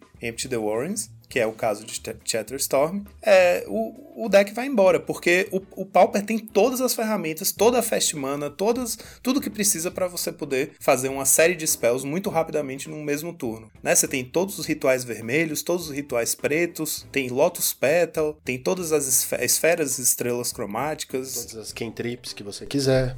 Você pode splashar para o que for. Exatamente. Tem várias vai... formas diferentes de construir o deck que dá para fazer um Storm muito forte. Então, seria muito complicado pro formato sair banindo essas outras coisas, né? Para falar, vamos liberar as Storms, mas a gente bane a Fast Mana, bane as Cantrips, bane. Aí, pô, você vai estar tá acabando com uma pool inteira do formato, né? Só para poder encaixar essas Storms. Então, eu, particularmente, tive a inocente esperança, não foi uma esperança muito forte, mas tive alguma esperança de que eles tivessem a decência de banir Chatterstorm antes de lançar. Falar, ó, no Pauper ela já vai lançar banida. Porque é isso, a gente tem tudo no formato, só precisa do payoff. Como eu falei, a gente tem maneiras de lidar com artefatos, né? Seja com mágicas ou até mesmo criaturas que entra e destrói algum artefato. Mas com Storm, quando tá na pilha, é impossível. Não existe nenhum counter, não existe nenhum tipo de mágica que limpe a pilha no palco. Por isso que torna muito pior essa situação do, do Storm com, com bicho. Porque é aquele negócio, né? Você ganhar, é, fazer 10 mágicas e ganhar 30 de vida, beleza, amigo, eu continuo com meu bicho 5-5 aqui te batendo, uma hora eu te mato. Agora, 10 bicho, 2 turnos, 10 bicho batendo 1 barra 1, em 2 turnos você morreu. Não ficou tão ruim se você for comparar Affinity e Storm de Alvin os esquilos. É, é, dentro daquela, daquela premissa que a gente sempre discute aqui no podcast, né? Quando nós vamos falar, por exemplo, de banimento, né? Eu, eu sou muito contra o ban, sempre fui contra banir e sempre serei, porque eu acredito, como eu disse, né, que o ban é um instrumento covarde. É, quando você é, cria prerrogativas assim para é, resolver o problema de forma rápida. Mas nesse caso, eu acho que assim seria seria ético você fazer um ban né, a esse nível, justamente para poder cuidar do, do, nosso formato, né? cuidar de todo de toda uma situação que já existe, né? Quer dizer, você não está banindo um, uma carta e ela vai ser responsável por você acabar com o formato, né? É simplesmente você não deixar entrar porque existe uma fragilidade vigente, né, dentro do, do nosso formato. Então, assim, sinceramente, nada que, que me surpreenda. Né? Isso não me surpreendeu a Wizard ter deixado passar. É, eu acho que é o fogo no parquinho mais que, que que ela gosta de ver. Até para dizer mesmo, né? Olha, a gente tá fazendo carta pro Pauper, né? Os caras estão reclamando aí que a Wizard não olha pro, pro, pro formato, mas aí, como é que a gente não, não faz as coisas? E aí, nessa brincadeira, né, eles negligenciam muito o, o tratamento em si. É, é, algo que, assim, me frustra bastante, porque, é só contar um caso, nessa semana, por exemplo, eu comecei a ensinar a jogar um, um amigo meu, Magic, né, Pauper, né, Gustavo, beijo aí pra você, meu amigo. Ele, inclusive, é nosso ouvinte aqui. É... E aí ele, tá... ele mandou mensagem hoje pra mim assim: ele, Gonzalez, eu não tô conseguindo me divertir. Porque eu tô jogando né, eu só consigo encontrar Affinity e Storm. E ele tá jogando o, o, o mínimo ali, né? Pra jogar. Não tá falando liga nem nada. Porque ele realmente começou agora, montou um deck é, de Fractus, tá montando um deck de Fractus, né? Gostou do lore, enfim, se animou e tal. E ele falou: não tem prazer, não tá tendo prazer de jogar, porque eu só encontro as mesmas coisas e são derrotas acachapantes, né? Então, assim, eu vou dizer o que para ele? Né? Não, para de jogar durante um tempo vai jogar Terra. É isso que eu vou falar pra ele, entendeu? Assim, é complicado, porque você anima a pessoa pra ela entrar no formato, justamente numa onda dessa, cara, que provavelmente o cara investiu lá o dinheirinho dele, né? Comprou os tics, quer montar o IRL e ele não vai conseguir jogar porque o troço tá injogável, entendeu? Tá assim, fora do padrão. Então, assim, é algo que a gente tem que é, pensar, né? Que não envolve só o nosso metagame, né? Envolve, muita coisa. Olha, no IRL dá pra jogar, viu? Porque Pétala de Lotus é caro cara, viu? É, até no mall tá cara também, né? Tá... Vai ficar torto esse deck de Storm aí. Mas assim, a gente sabe que enfim, existem prerrogativas, né? O jogador de pauper ele tem um recurso, ele pega emprestado, ele vende, sei lá, para comprar, mas. E assim, na, na, verdade, Lucão, o IRL tem a vantagem de que você pode jogar com seus amigos de uma forma, né, assim, uma Saudável. lojinha, como você falou. Né? Saudável. Né? Saudável, saudável. Né? A palavra é saudável. Mas no mall você quer jogar um forfã e você não consegue jogar um forfã porque simplesmente. Esquece esse mall, gente. É... Esquece. Vamos se... unam-se a causa, a minha causa. Acho Vamos derrubar que, o mall. A gente tem que tomar muito cuidado, né? Fazer uma análise um pouco mais complexa, porque quando se quebra um formato a esse nível, cara, você prejudica várias instâncias de um, de um trabalho que vem sendo feito há bastante tempo aí pela comunidade, por exemplo. Modern Horizon. Sempre quando vem uma edição voltada para o formato eterno, sempre nós temos discussões de ban. Uh, vamos falar então primeiro do Alvin, que é o mais claro de todos, né? O Alvin, o, os esquilos. Os esquilos. Quer dizer. Eu tô tá, parado é, pensando. O, os esquilos, o Alvin, do Storm né? Todo mundo já sabia que ia dar merda, porque nós temos já cartas banidas de Storm que servem como win condition. Uh, aí, se eu não me engano, perguntaram pro. Qual que é o nome do, do mano lá, do responsável pelo, pelo Pauper lá? O Gavin? O, enfim. É o outro, né? Gavin Burry? O, o que é o responsável pelo. O que apoia o Pauper lá na Wizards? Eu não lembro o nome. Que é o Gavin, Gavin É o Gavin, né? Ele falou que sabia e que ia ver, não é? Se eu não me engano. Isso, foi. Ele é. deu uma resposta muito parecida com a que ele deu em relação ao Fall from Favor. Exatamente. O, o Shatterstorm, o Alvin, ele é justamente a mesma história que o FFF. A primeira vez a gente até engole, né? A pessoa fala, ah, não, vamos ver no que vai dar, é necessário por causa do draft e tal, beleza. Só que a segunda vez, eu acho que, assim, o FFF, a gente sabia que ia dar merda e deu merda. Shatterstorm é a mesma coisa e deu a mesma resposta. Todo mundo que joga Pauper, na hora que viu essa carta, já falou, meu Deus, não acredito, não acredito. Exatamente. Então, assim, ou uma, ele não aprendeu com o erro, ou outra é para mim, o que pareceu é que é porque tem que vender booster, tá ligado? Então assim, banir assim uma carta nova, não tem como. Porque se, se não fosse por isso, ele, ele teria banido, porque ele sabia, ele ele falou que sabe que é uma carta problemática. Por que então ele não baniu? Não baniram já? Você falou tem que vender booster. Cara, não é esse tipo de carta que eu acho que vende booster. É, eu também concordo. Sabe? Literalmente não é esse o tipo vamos de lá, carta. Vamos lá, vamos não, lá. É, é, é, assim, é a minha visão de quem entende porra nenhuma, entendeu? Mas não é o tipo de carta que eu olho a coleção e falo, puta, mano, vou abrir um monte de booster, tomara que eu tire quatro cópias de como, se, como que as lojas vendem selados hoje em dia? É pelo hype das cartas que tem na coleção. Ou seja, a pessoa só compra uma box ou algo assim por causa das cartas que vem, correto? Beleza. Então, se você acaba banindo, não importa qual carta seja, você banindo uma carta antes da edição sair no IRL faz com que diminuam as vendas por lojistas. Diminuindo as vendas para os lojistas, os lojistas não compram da distribu distribuidora. E por que que então a gente só não troca, não troca a raridade da carta? Por que que a gente não deixa ela incomum e pega alguma outra e traz pro comum? Entendeu? Por causa do draft. Cara, é... Basicamente é isso. Draft. É isso, é, isso é, é o quão desimportante, ou, ou, Não é desimportante, porque eu não quero dar uma de ofendido, entendeu? Não tem nenhum valor sentimental ah, então eu falo, na minha análise. É, é isso quão desimportante. o Paulo não, não, eles não, não, focam no draft porque Modern Horizon 2 é o primeiro, primeira coleção que vai ter kit de pré-release. Então, assim, para eles, o draft nessa coleção é muito importante. Não só nessa edição, mas em todas as edições. Querendo ou não, draft é o que é isso, eles têm uma lista de prioridade na hora que eles vão fazer o design da carta, certo? Então nesse set, a primeira prioridade é o Modern, porque o set é todo desenhado para o Modern. A segunda prioridade é o draft, porque o selado, o, o como é que eu falo, o limited é a, a forma, a maior forma de distribuição quando o set é lançado. Então, né, são as duas primeiras coisas que eles têm que pensar. Pauper tá lá no final da lista de prioridade. Infelizmente, eu acho que vem pouco dinheiro do Pauper, né, enquanto consumidor do produto mesmo do Magic. Banir uma carta antes da edição lançar é muito prejudicial, é muito prejudicial.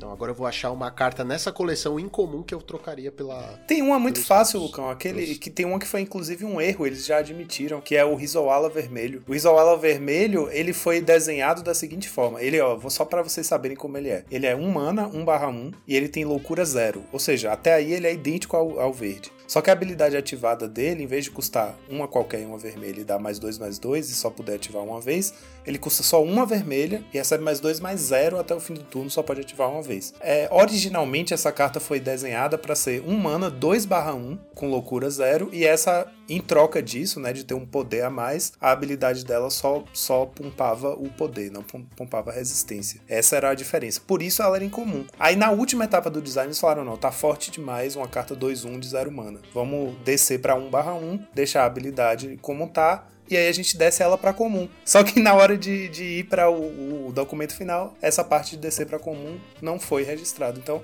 a carta saiu como incomum e ela claramente tem power level de uma carta comum. É, tá aí um exemplo muito fácil de uma que dava para trocar, sabe? Se fosse, se fosse a Cara, prioridade deles. Se você quiser é. trocar esquilo por esquilo, tem esse Squirrel Sovereign, que o meu inglês é terrível. É, é um esquilo 2 mana, 2, 2, outros esquilos ganham mais um, mais um. Poucos Scalos. É, foda-se. Também dava pra trocar, dava pra trocar tanta coisa, cara. Aí, ó, você é deixa um Lord Skill lords. seria massa no Pauper. Mano, Ai, não, meu Deus no, do céu, no draft, é você ter Lords Skills a rodo seria muito melhor do que ter essa palhaçada de Storm. Tá louco, aí vai ficar muito forte skill no draft. Nossa, você pode o draft. quantas cópias quiser da carta, Lucão. No draft você pode quantas cartas quiser, de- mano. Ah, mas até parece que você vai abrir mais de cinco cópias dessa porra. Ah, quatro já é muito num draft, já é tipo, fica muito bom, forte. né? Tá bom. Tem global no, tem global no set? Tem global? Uma só. Acho que tem, tem. Tá bom, tá ótimo. Tá Dá pra ver que eu jogo muito draft, né? É, é, muito bom. Faz sentido o que o Brendo falou, porque, tipo assim, independente. Tipo assim, beleza. Essa carta não, teoricamente, não impacta muito, não é por causa dela que você tá comprando booster, e nem o consumidor principal de booster de Modern Horizons 2 não é o jogador de Pauper. Mas a mensagem que um pré-banimento passa em relação a um set é muito ruim, né? A imagem que passa é tipo, pô, esse set tá com problema, a carta foi banida antes dele ser lançado, prejudica a imagem. Isso abre possibilidades também. Ah, bom, se uma Pauper foi banida, então pode ter a ter a chance de banir alguma coisa também de outros formatos antes da coleção lançar, entendeu? Então dá pra entender. Se só você que parar não pra pensar é. que ninguém tá nem aí pro Pauper, só quem joga Pauper, tanto faz, né? É, mas é verdade. É, é, que- é que é uma balança muito complicada, né? A gente pode colocar no rabo da Wizards o quanto quiser, mas a gente também toma na cabeça. É isso, porque no fim das contas impacta pouco pra eles. Eles eh, não é daí que vem a grana, entendeu? Então, Não, depois de três meses, eles já conseguiram a grana dos draft e. Ah, vamos banir agora que já fizemos cagada aqui. É, mas é Foi isso. from Favor. Foi o que aconteceu com muitas cartas, principalmente do T2.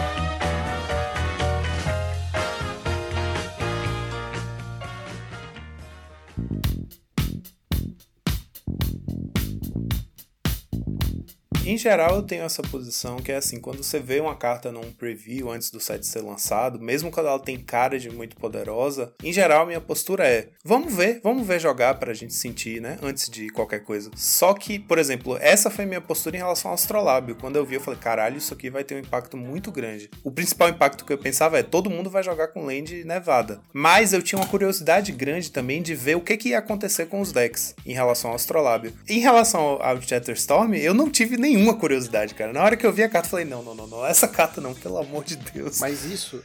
Ô Joaquim, de novo, eu vou bater nessa tecla de novo e aproveitar e fazer o gancho pro Affinity, porque pensa assim, todo mundo consegue lidar com Astrolábio. É um artefato, você consegue quebrar, concorda? O cara faz mana artefato, você mana destrua o seu artefato. Sim, mas, mas de alguma ó, forma. ó, Se aquilo te Aqui, Lucão, o Mas até aí não é já- bem a carta, assim, é algo um pouco mais profundo o ban dela. Ele, ele quebra todo o sistema de mana, ele quebra Isso, a Colorfy. é, exatamente. Qualquer ele carta estar entra em qualquer presente, deck. ele estar presente, ele ser válido já, já muda toda a estrutura, entende? Tanto que ele acabou sendo banido no Modern, no Legacy até. Não, eu Exatamente. sei, eu sei, galera. Eu, eu sei. E, Eu tipo assim, até- com o fato de. Até eu só isso ia que você com. Oh, meu Deus, garoto! eu só ia comparar com o fato de que você consegue lidar melhor do que, de novo, 10 ratos na sua frente Sim. no turno Sim, sim, Óbvio, com certeza é absoluta. Alvin. Mas Alvin. Rato é sacanagem. Não tá? interessa, daqui uns daqui três meses ninguém vai lembrar. É, até é no verdade. caso do Astrolábio e no caso do, por exemplo, do, do Miren Forcer 2 aí, da Salamandra Gordinha, que são artefatos, tem, tem também suas. Eu concordo com você. É mais fácil lidar, você em top de rate de artefato e tal. É, o que pode ser um problema também, né? Se o Affinity se mantiver tão popular quanto ele tá agora no começo, na entrada do Modern Horizons 2, passa um monte de deck ter que jogar com rate de artefato de main deck, o que acaba demonstrando que tem alguma coisa desequilibrada no formato, né? Mas de qualquer jeito, até, por exemplo, o Astrolábio custa um mana, que é de qualquer cor, né? Basta ser land nevada. No turno 1 ele entra e te dá um draw. Então, se seu oponente gastou uma carta pra destruir ele, você já recuperou o investimento, porque você- ele entrou e te deu um draw. Ele já, certo? E no caso do, do Miren Força, tipo, o Miren Força, a Salamandra, o Sojourner's Companion, é, ele... Mir Force 2. Miren Força 2, Mir 2, Mir 2, pô. do Mir 2, ele, o problema dele é que ele custa 7 manas, em teoria, dizem as más línguas, mas ele custa zero, né? A gente sabe que ele custa zero. Pra você destruir ele, você vai ter que gastar dois, duas manas, três manas, sabe? Você não consegue destruir ele tão, tão rápido e com a mesma, como é que fala? A mesma velocidade, o mesmo fluxo de cartas que o Affinity cospe três dele na mesa, entendeu? O problema é esse. É tipo, beleza, dá pra responder, dá, mas é, o, a- o problema é a redundância, a consistência que ele tá conferindo ao deck por ele ser a cópia número de 5 a 8 de uma carta que já era talvez uma das mais fortes do deck, né? Eu ainda prefiro encarar salamandra Não, do que rato. eu também, Desculpa. totalmente. Esquilos. Totalmente. Prefiro É. mil vezes. É mu- Seria muito mais fácil. Se tivesse assim, um Electricity, uma mana Overlord, já de cara, beleza. Mas não tem, né? Então a gente fica aí chorando e chupando o dedo. Daqui três meses a gente volta e, e comemora. Vai ser igualzinho o Fall From Favor. Eu e o Joaquim triste nos, nos reports e quando baniu, mó felicidade. Bom, em relação a Affinity, tem uma posição, talvez, não sei, um pouco diferente do pessoal, mas. Ah, pra mim, Af- o que eles fizeram com a Affinity Modern Horizon foi algo até que acertado. Por quê? Ah, o que eu penso sobre o formato é que haviam muitas cartas que tinham ah, um suporte um pouco maior para decks que são controls e mid-ranges, né? E faltava bastante para decks agressivos. O deck agressivo que eles meio que, entre aspas, muitas aspas, escolheram foi o Affinity. Eles poderiam ter fortalecido, deixado o Stomp Tier 1, por exemplo, nessa coleção. Podiam. Por ter deixado um deck mais agressivo ah, ali no paro do Tier 1, pra mim, era o que faltava no Pauper. Eu ia te fazer uma pergunta, Breno. Mas você, você acha que com a chegada das lentes indestrutíveis, não dificultou a gente ter um hate eficiente contra o Affinity? Quer dizer, ele ganhou, ele ganhou, além de destrutível, ele ganhou a Salamandra Sapeca, né? E tem o bichinho que E- caga token. Né? É, é, exatamente, o Ethereum, né? Aquele azulzinho, né? Spinner. Ethereum Spinner. Spinner. É. Exatamente. E, né, então assim, você não acha que isso foi prejudicial de certa maneira? Assim, Obrigado pela pergunta. Gonzalez. Obrigado pela pergunta. É, de fato, as lentes artefatos indestrutíveis foi um baque até que grande aí, mas eu acredito que é mais é que a gente encarava o Affinity de uma forma que a gente vai ter que encarar de forma diferente a partir de agora. Antes, basicamente a gente qual que era o plano contra o Affinity? Gorilla, destrói as lentes, acabou o GG, game 2, game 3. Então, assim, eu acho que agora a gente tem que mudar um pouco a postura contra o Affinity. Eu acho que é questão de adaptar o, o modo de pensar e o meta. Posso estar errado, mas eu acredito sim. Até porque eu também sou da filosofia anti-ban, sabe? Sim, e, e eu acho também que no caso do Affinity entrou, foi tipo assim, entraram várias coisas de uma vez, né? Tipo, as lentes vão fazer muita diferença, porque além de serem indestrutíveis, o deck agora consegue jogar com oito lentes indestrutíveis, né? Então resiste muito melhor a, gorila. Oito ou mais se quiser, mas tipo, para continuar veloz, ele oito das que entram viradas e quatro Dark ou quatro das que entram viradas e quatro Dark Shield Citadel. Teve também as quatro cópias extra de Mira e Força, esse bichinho que faz artefato, tudo entrando de uma vez. E ao mesmo tempo que o deck Storm passa a estar tá muito popular em todos os metagames, né? Como o Gonzalez falou aí, que o discípulo pupilo dele que tá aprendendo Magic tá sofrendo pro Storm e nem tá, né, jogando liga e tal. E nas ligas realmente tá um terror, só tem Affinity Storm. O que eu quero dizer com tudo isso é, entrou muita coisa nova pro Affinity que dá a possibilidade de várias builds diferentes pro deck. Só que ao mesmo tempo entra os skills, o, o Storm. Então a gente não tem nem como ver como o meta do Pauper responde ao, ao Affinity melhor equipado, porque por enquanto você tem que se preocupar muito com o Storm, né? Porque o Storm é muito mais, é como o Lucão tá falando, tipo, o oponente, se ele curvar direitinho com o Affinity e cuspir 3-4-4 na mesa no turno 3, vai ser difícil para você, mas isso não acontece sempre. Você pode anular Prisma no turno 2 para tentar tirar a velocidade. Você tem outros jeitos de tentar impedir que isso aconteça, né? E o Storm não. O Storm você não. Ah, vou anular o Right of Flame dele. Ah, beleza. Aí ele faz Lotus Petal, outro Right of Flame, e aí segue combando. Tipo, ainda mais se ele comba no turno 1, turno 2, né? Você não, não tem tempo realmente de responder. O Pauper não tá equipado para isso. É, o Alvin, se você joga IRL, nem compra, cara. você não vai jogar com ele. Se, você não vai jogar mas, com mas ele. Mas e se for, e se for foil? Não, é perda de dinheiro. Porque. Mas é foil. Por exemplo, no, é no Modern. É no Modern, eles usam o que pra o finish? É o Grip Shot, né? O esquilo é melhor que Grip Shot, por exemplo? No, no Modern? Não, né? Então, assim. Grip Shot você dá direto na cara. É que você tem que fazer 20, é porque, né? É, o Grape Shot pede que você faça mais mágicas, né? O Storm tem que ser maior. Só que ele é melhor porque evita o combate. No nosso caso, a gente tem. O que agravou, na verdade, os esquilos é que a gente teve um set atrás em Strixhaven, First Day of Class, que inclusive foi responsável pelo surgimento do, do Goblin Combo, que é um Eu combo tinha que tava. O Mogwarts. Que tava. Que é um, um combo novo, um deck novo, né? Que saiu um set Mas atrás. é um deck justo. Um deck justo, um deck Ah, que é. comba. Justinho. Rapaz, é. Ah, para de chorar. Ah, mas você, tem é um deck mil justo, jeitos de interagir com o combo, né? De impedir o combo, quebrar o combo, e ele é um pouco mais lento também. Mesmo as versões mais turbo do deck é um pouco- são um pouco mais lentas. Você vê que eles apareceram no começo em grande quantidade, depois foi se acomodando no meta e hoje mal aparece em top 8. Assim, é um deck que, enfim, é um Storm funcional. Ele consegue fazer resultado, mas não é essa, essa barbaridade do Storm, dos skills. Eu gostaria de citar algumas cartas aqui que ficaram ofuscadas na edição por causa desses dois temas. Polêmica. gostaria- Por causa da polêmica, É, né? por causa da gente? polêmica, mas eu gostaria. Tem umas cartas bem interessantes que eu gostaria de, de conversar com vocês sobre. E a primeira carta é o Abundant Harvest. Essa é a primeira. Eu tenho algumas, tá? Mas a primeira é a Abundant Harvest. Por que a Abundant Harvest? Eu acho que eu já conversei com o Lucão sobre. E Abundant Harvest, ele tá atualmente jogando no Miracles do Legacy. E é interessante observar porque o Miracles do Legacy é um deck bem control em que você precisa ah, manipular o topo tal, até que a lista ele utiliza quatro Ponders e quatro Brainstorm, mais três Abundant Harvest. A pergunta que eu dou a vocês é: quanto Abundant Harvest é bom a ponto de num Miracles Legacy que fez 6-0 no Challenge substituir um Preordain? É uma pergunta boa. eu vou, vou ler aqui pra quem não tá conseguindo visualizar a carta. Né? É uma carta verde. Uma, uma arte muito bonitinha, tem uma elfinha ali mexendo flores, aquela coisa toda. E aí você escolhe uma é, land ou não land e você revela cartas do topo do seu grimório até você revelar a carta que você- do tipo que você escolheu. Você coloca essa carta na sua mão e o resto no fundo do seu grimório em ordem aleatória. É. Exatamente. No, no Miracles, como vocês sabem, é, é basicamente você tem que manipular o topo para conseguir colocar a carta de Miracle no topo. E Abundant Harvest não faz isso.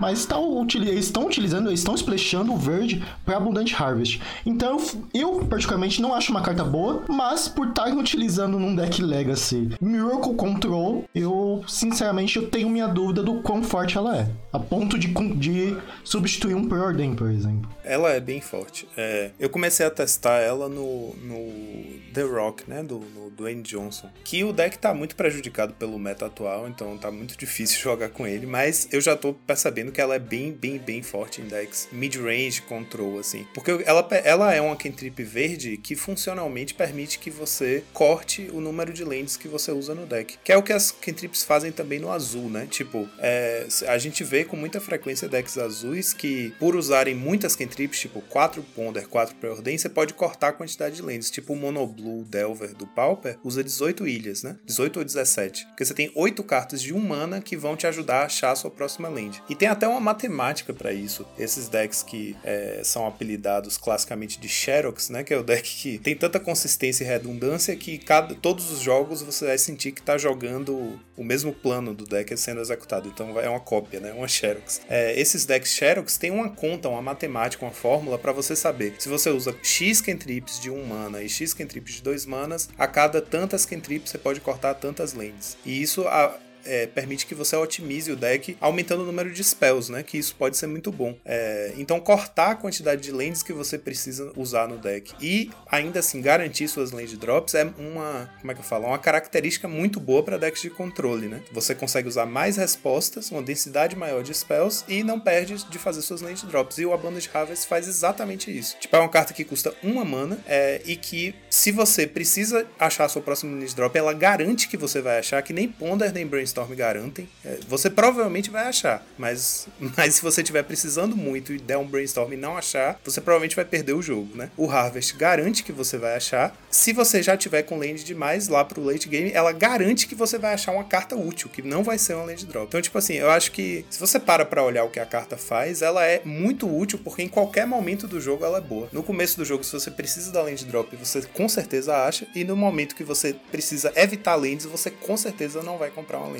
É, e, e, assim, Joaquim, você não descarta, né? É uma coisa que me chama de você, você bota no fundo do Grimório, né? Não faz diferença, tipo. Isso é interessante, é, né, E aí, por exemplo, é uma carta que ajuda a limpar o lixo de um brainstorm. Se você fez um brainstorm, botou as duas cartas no topo e você não quer elas, você pode botar duas lands no topo e fazer um harvest chamando o non-land. E o legal é que é land ou non-land. Então, tipo assim, normalmente no verde a gente tá acostumado a ver ou land ou criatura, né? Ou, ou land ou encantamento, ou criatura ou encantamento. Ele te dá uma escolha muito ou um ou outro. E land ou non-land é uma margem muito grande, porque você fala non-land pode vir um instante, uma sorcery, um, uma permanente, né? Tipo uma criatura, um, um artefato. No Planeswalker. Exatamente. Né? Não no, no Pauper, né? Mas nos outros formatos. Então eu acho que o grande poder dela é isso. É, um, é uma cantrip que, quando você precisa de land, ela te dá land, e quando você precisa evitar land, ela te dá outra spell, sacou? E isso é muito, muito forte. E assim, em deck Shears, assim, você acha que ela se encaixa em algum deck? Ou, ou qual deck ela melhor se aproxima para poder encaixar ela? Atualmente no Pauper eu acho que a gente não tem é, uma casa boa para ela. Ela, ela, não vê, ela não vê jogo no Jund, não?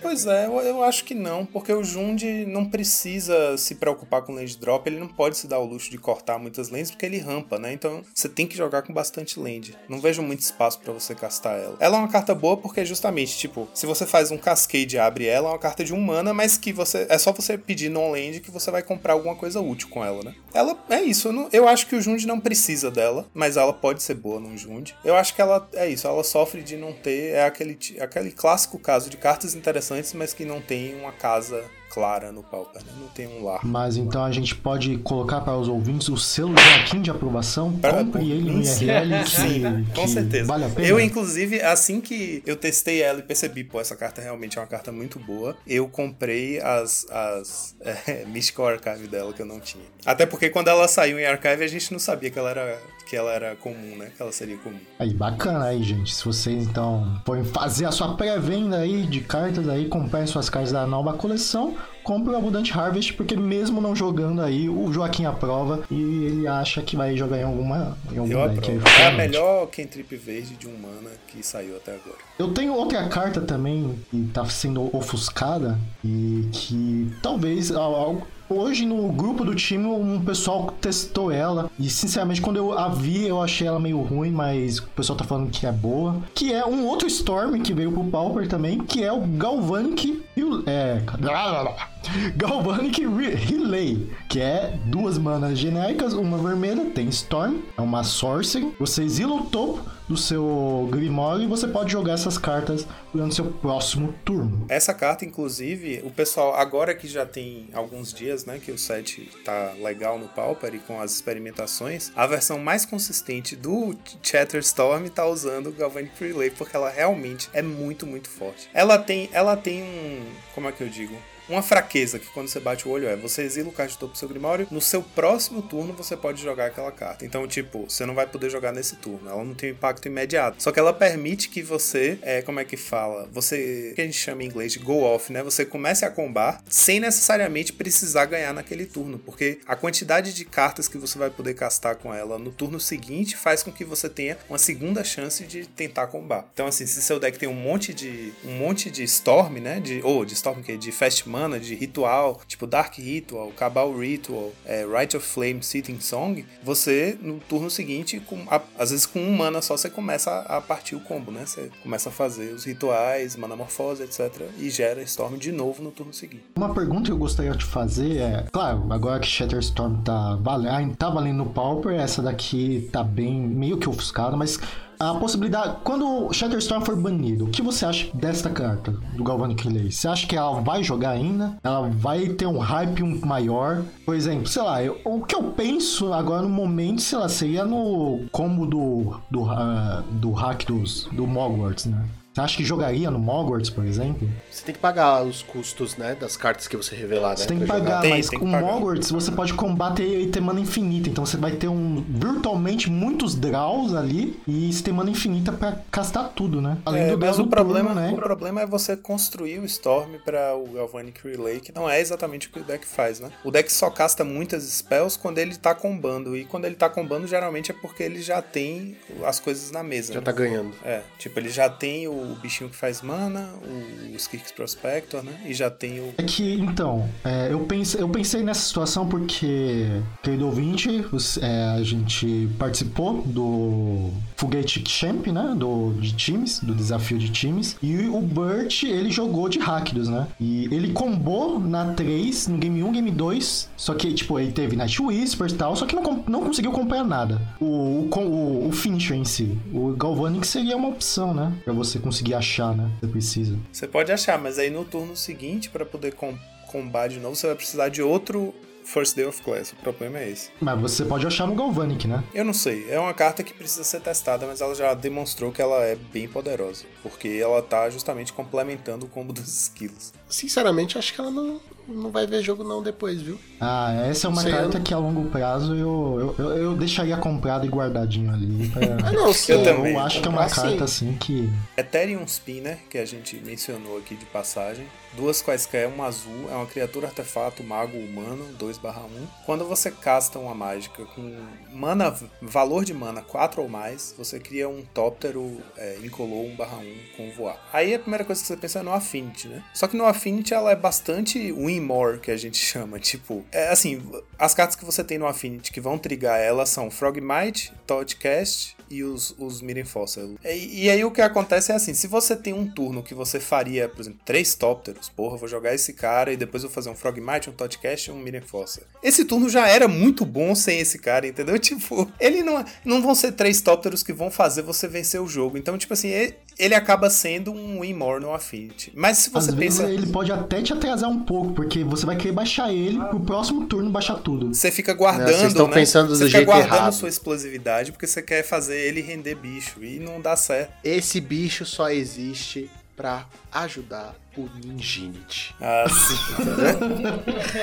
É pra isso que verdade, esse né? bicho veio. O, Entendeu? O ninja Mas se você- é, custa 4, né? é, mas você não, não casta ele. O ninjutsu Mas você é não vai habilidade. castar ele. Você vai usar ele no tóptero. Você vai usar ele no tóptero e vai pegar o seu oponente desprevenido de calça riada. Nossa, Entendi. que rolê, Mas o, o interessante é que assim, ele é um artefato, então a nossa, eu acho que nossa mente cria o atalho mental de pensar logo no Affinity, que é um lugar que tem cartas de custo alto e que, né, que é- quanto mais artefatos você tiver, melhor. Mas dá pra colocar esse deck, esse cara, por exemplo, no UB. O UB tem Snuff Out, que você não paga mana, mas custa 4. Então o Snuff Out triga ele. Se você tiver 4 Snuff Out, você vai se encher de Tóptero. É, o Gurmag, por exemplo, custa 7 manas, mas você só paga 1. É, e tem outras cartas Behold com. the Multiverse. Exatamente. Behold, que você pode colocar no suspende e castar por 2, ela custa 4, então também triga. E já tem algumas builds de uns jogadores japoneses que apareceram aí, eu vi no Twitter, de UB voltando a usar aquele Sultai Scavenger, que é o. É o, Ah, é o filho do Delver com o Angler. Que ele é um é bicho 3-3 3-3 voar. voar e ele tem Delve 5, né? Ele custa 6, mas você Isso. paga um, um mana só se você tiver 6 caças no cemitério. Então, assim, você pode fazer uma versão do UB com 4 Snafault, 4 Angler, 2 Scavenger, por exemplo, e 2 Behold. Então você tem 12 spells que trigam esse cara. Senhora, eu tô, eu tô aqui, eu tô aqui matutando, que beleza. 12 É spells verdade, que trigam esse nisso. cara, tipo, ele pode ser muito bom, né, num, num UB. Então, se você faz um UB, por exemplo, com Delver e ele, você vai ter 8 humanos, né? Então você pode usar é, Off One Mind, por exemplo. Então, esse cara tem muitas possibilidades no formato, né? Com isso que a gente tá vendo aí, tipo, Snuff Out, etc. O Matana chamou a atenção desse, do, do poder dele no UB. E já tem alguns jogadores explorando, mas é justamente, a gente tá com um metagame tão focado, tão bipolar, né? Tipo, você tem que pensar tanto em responder a dois arquétipos que você acaba tendo pouco espaço pra inovar com as cartas legais que entraram. E esse é um dos- desses bichos. Eu acho que as inovações vão vir a partir do momento que banir o esquilo. Então, por enquanto, tá meio travadão mesmo. Dá pra jogar no Jundi com ele. Splash é pra azul e é isso aí. Eu tenho, falando em azul, tem uma carta aqui que é azul que eu odiei, achei desnecessário essa carta, que é o Lose, o Lose Focus. Por que você achou isso Ainda bem que necessário? achei que você ia falar do Aero Moeda. Por quê? Por quê? Vamos lá, vamos lá. Que ela realmente atrapalha muito. Os Cascade. Mas hum, hum, convenhamos, Cascade tava amigo da galera, o pessoal tava gostando, tava incomodando? Não tava incomodando Cascade, gente. Cascade tava pop, pop, era pop. Pra mim, Luz Focus é, a- é o azul falando assim: ninguém me ama, então eu vou estragar a brincadeira, entendeu? Eu não posso ficar com a bola, então eu vou furar a bola. Então, assim, pra mim, sinceramente, Luz Focus hum, não, não é necessário, porque Cascade tava ah, bem saudável no meta, sabe? Possibilitou aí uma mudança um pouco maior no meta. E com isso possibilitou, lá, decks que acabaram ah, ofuscando aí o Tron, que é um dos principais problemas que o pessoal tava falando. Então, assim, pra mim, Cascade tava assim, não, não precisava prejudicar essa habilidade, sabe? E Luz Focus tá aí pra prejudicar justamente essa habilidade. E ela é muito boa também. Bom, enfim, é. É a carta azul que melhor responde ao Cascade, né? Porque normalmente o Cascade joga na curva, né? Se tapa pra fazer a, a Cascade. E aí te dá uma bela chance de você fazer Replicate uma vez e anular as duas mágicas. É, mas essa carta também é muito boa, por exemplo, numa Counter War. Digamos que você tá jogando de azul, contra o oponente tá jogando de azul também. O oponente joga uma spell. Você. Tipo, ele jogou uma spell e ele deixou uma mana em pé. Uma situação hipotética. Você sabe que ele vai ter Pyroblast, digamos. Ele tá de UR, você tá de UB. Você só tem uma carta na mão pra responder a essa spell dele, né? Aí você faz. Você tem três manas, você faz luz e focus com um replicate. Ele não consegue ganhar a Counter War, independente dele ter o Pyroblast, porque você vai ter que colocar duas cópias anulando a carta. Ele só consegue anular uma das cópias. Sim, eu concordo, sim. Se fosse só isso, seria assim, bacana, é uma boa adição, mas tirar, a prejudicar o Cascade que não, não- não é Não legal. vai prejudicar o Cascade. Não vai jogar quatro no deck, cara. Não, vai mas ter, tipo, já, uma cópia. Mas já Uma é uma cópia- carta que prejudica o Cascade. Porque como que era, como é que é a situação? O cara jogava o Cascade, o jogador de azul tinha que escolher qual counterar. Sim, O a criatura sim. com Cascade ou o que ele puxa. Agora não, agora o azul não precisa escolher. Então assim, duas. é, é chato, é chato, é chato. É chato, é chato. É chato, não, não É chato, precisava mas não. não vai, não vai dar nada. Relaxa, relaxa. Confia no pai aqui. Eu sei do que eu tô falando. Foi uma das cartas que quando saiu o preview, antes de sair o esquilo, a gente já ficou, eita, essa carta é muito forte, velho, vai dar pro azul. A grande coisa do Cascade é que o Jund era um, um excelente predador do X, né? E aí com essa carta, se o Jund começa a dominar muito, você simplesmente joga com duas dela no main ou duas dela no side. É, aí aí é o problema. Exatamente. É, desnecessário. Eu achei desnecessário essa Só carta. que a gente tá tendo problemas maiores, né? Só pela Counter War, tudo bem. Mas. Eu quero falar de duas cartas interessantes. Pera. Porque são cartas que o Joaquim tá ligado que, tipo, eu, eu pirei quando apareceram. Foundry Helix. Sim. É o, o Lightning Helix de pop. É o Lightning Helix de pobre. Ah, mano, pode falar o que quiser. Ah, mas você tem que sacrificar uma permanente. Você não sei o quê. Tem, um monte de, de empecilhos, mas. Cara, eu sou muito fã do Burn, do Modern. E quando eu vi essa carta, eu falei, puta que pariu. Finalmente nós estamos chegando perto de uma coisa, sabe? Que se aproximasse. Não, cara, é, é simplesmente. Eu, eu fiquei feliz, cara. Foda-se que tem que sacrificar uma permanente. É qualquer permanente mesmo. Tinha que ser duas manas. É, um Lightning Helix que. Lightning Helix ele é incomum, só que com bastante empecilho, bastante mais aí. Então dava pra ser duas manas. Porque você só ganha quatro de vida se você sacrificar um artefato. Mas eu tava pensando nos 4 de dano. É, 4 de dano é muito. 4 de dano, amigo. Ah, nós temos aí o Flame Slash, né? Não, mas se você for parar pra pensar assim, ó, tipo, ah, vou montar aqui um Boros Burn. Sonhando aqui muito loucamente, tá? Tem os Galvanics, você vai ter raio, você vai ter essa porra aí. É dano pra caralho. Então, ia ser ruim. Tipo, pra mim. Mas eu não falei que era ok. pra ser bom. Eu falei pra imaginar aqui.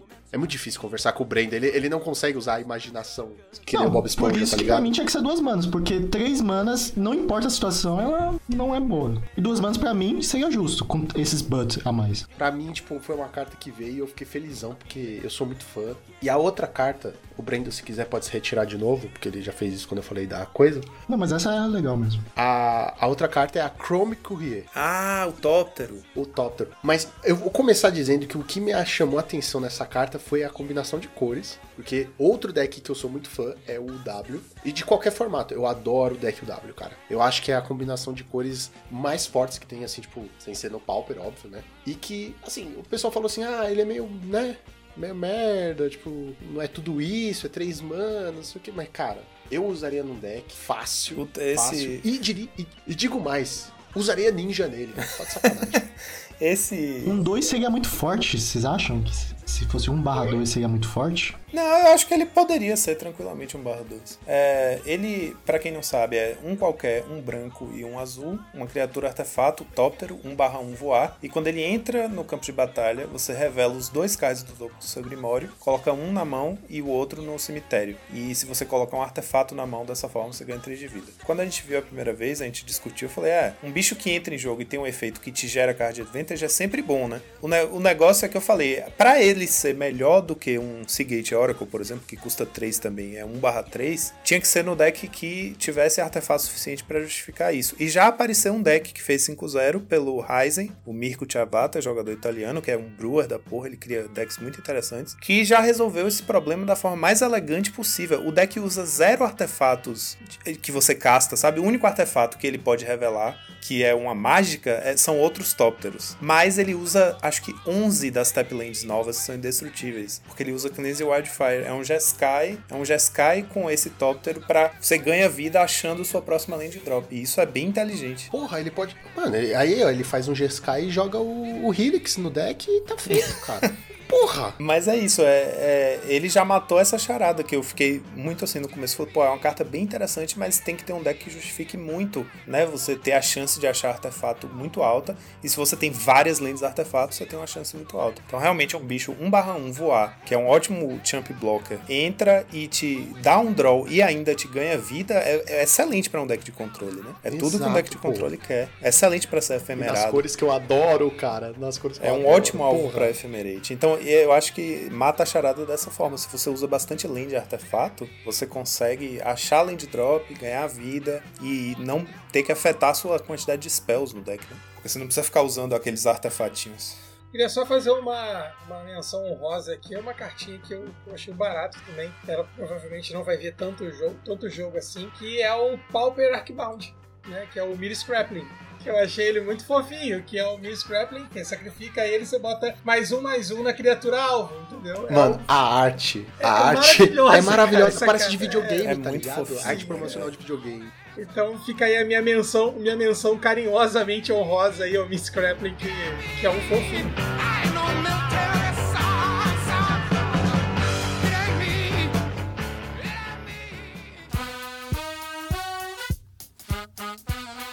O nosso querido Modern Horizons 2 trouxe pra gente artes alternativas aí que, cara, eu não sei nem como é que estão chamando. Eu chamei de esfregou no chão e saiu a tinta, tá ligado? Ah, o sketch, é sketch. Nossa, é, cara, meu Deus do céu. Porque assim, na moral, cara, parece que acabou a tinta da impressora ou que aquele seu sobrinho de 3 anos pegou a sua carta favorita e esfregou assim naquele chão todo empedrado até tirar a tinta. Parece que fez isso, cara. Eu não- não fiquei muito fã, não. Nossa, é, esse, esse frame alternativo inacabado e essa Pra mim é tipo assim é, é, é muita cara de pau de tipo vamos fazer isso aqui virar produto eles pegaram o sketch tipo um esboço da arte não finalizada que o artista mandou e é exatamente isso que é é a carta com a versão da arte não finalizada e com um frame que tem uma cara de inacabado é tipo cara como assim eu nunca quero vou querer um desse Sabe o que é isso?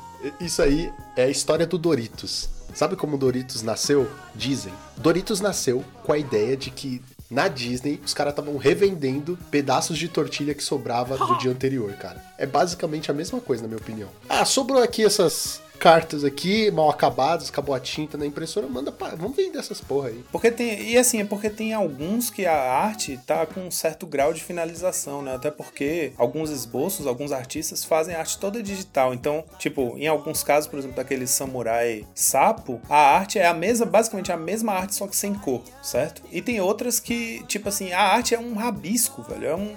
É realmente um esbocinho, assim, tipo. Esse Late to Dinner, Late to Dinner, Late to Dinner, ele velho. tá totalmente apagado. É, é um esboço, é tipo, eu não consigo imaginar ter essa carta na minha mão. É tipo, velho, por que não terminaram de fazer a carta antes de me vender?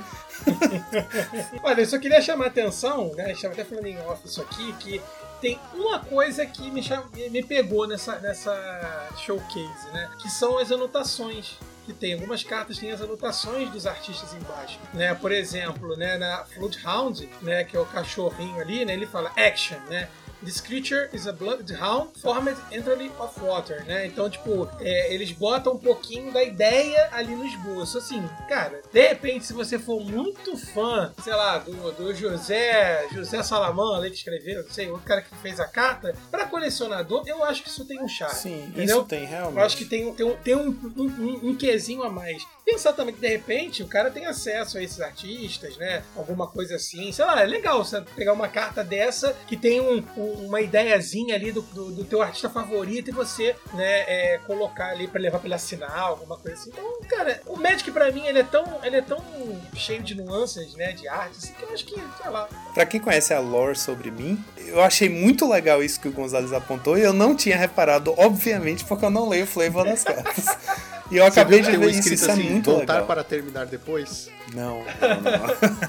Mas é muito legal isso, porque você vê, tipo, ah, foi essa a descrição que o artista recebeu pra poder fazer a carta. This creature is a Sim, cara, isso é muito divertido, sabe? Então, é o que eu falo. Acho que o Magic ele tem tantas boas nuances que ah, vale a pena. Vai, vai ter público, sempre tem. A, a questão é que, por exemplo, Abundant Harvest, a, a- a arte original é uma elfa num.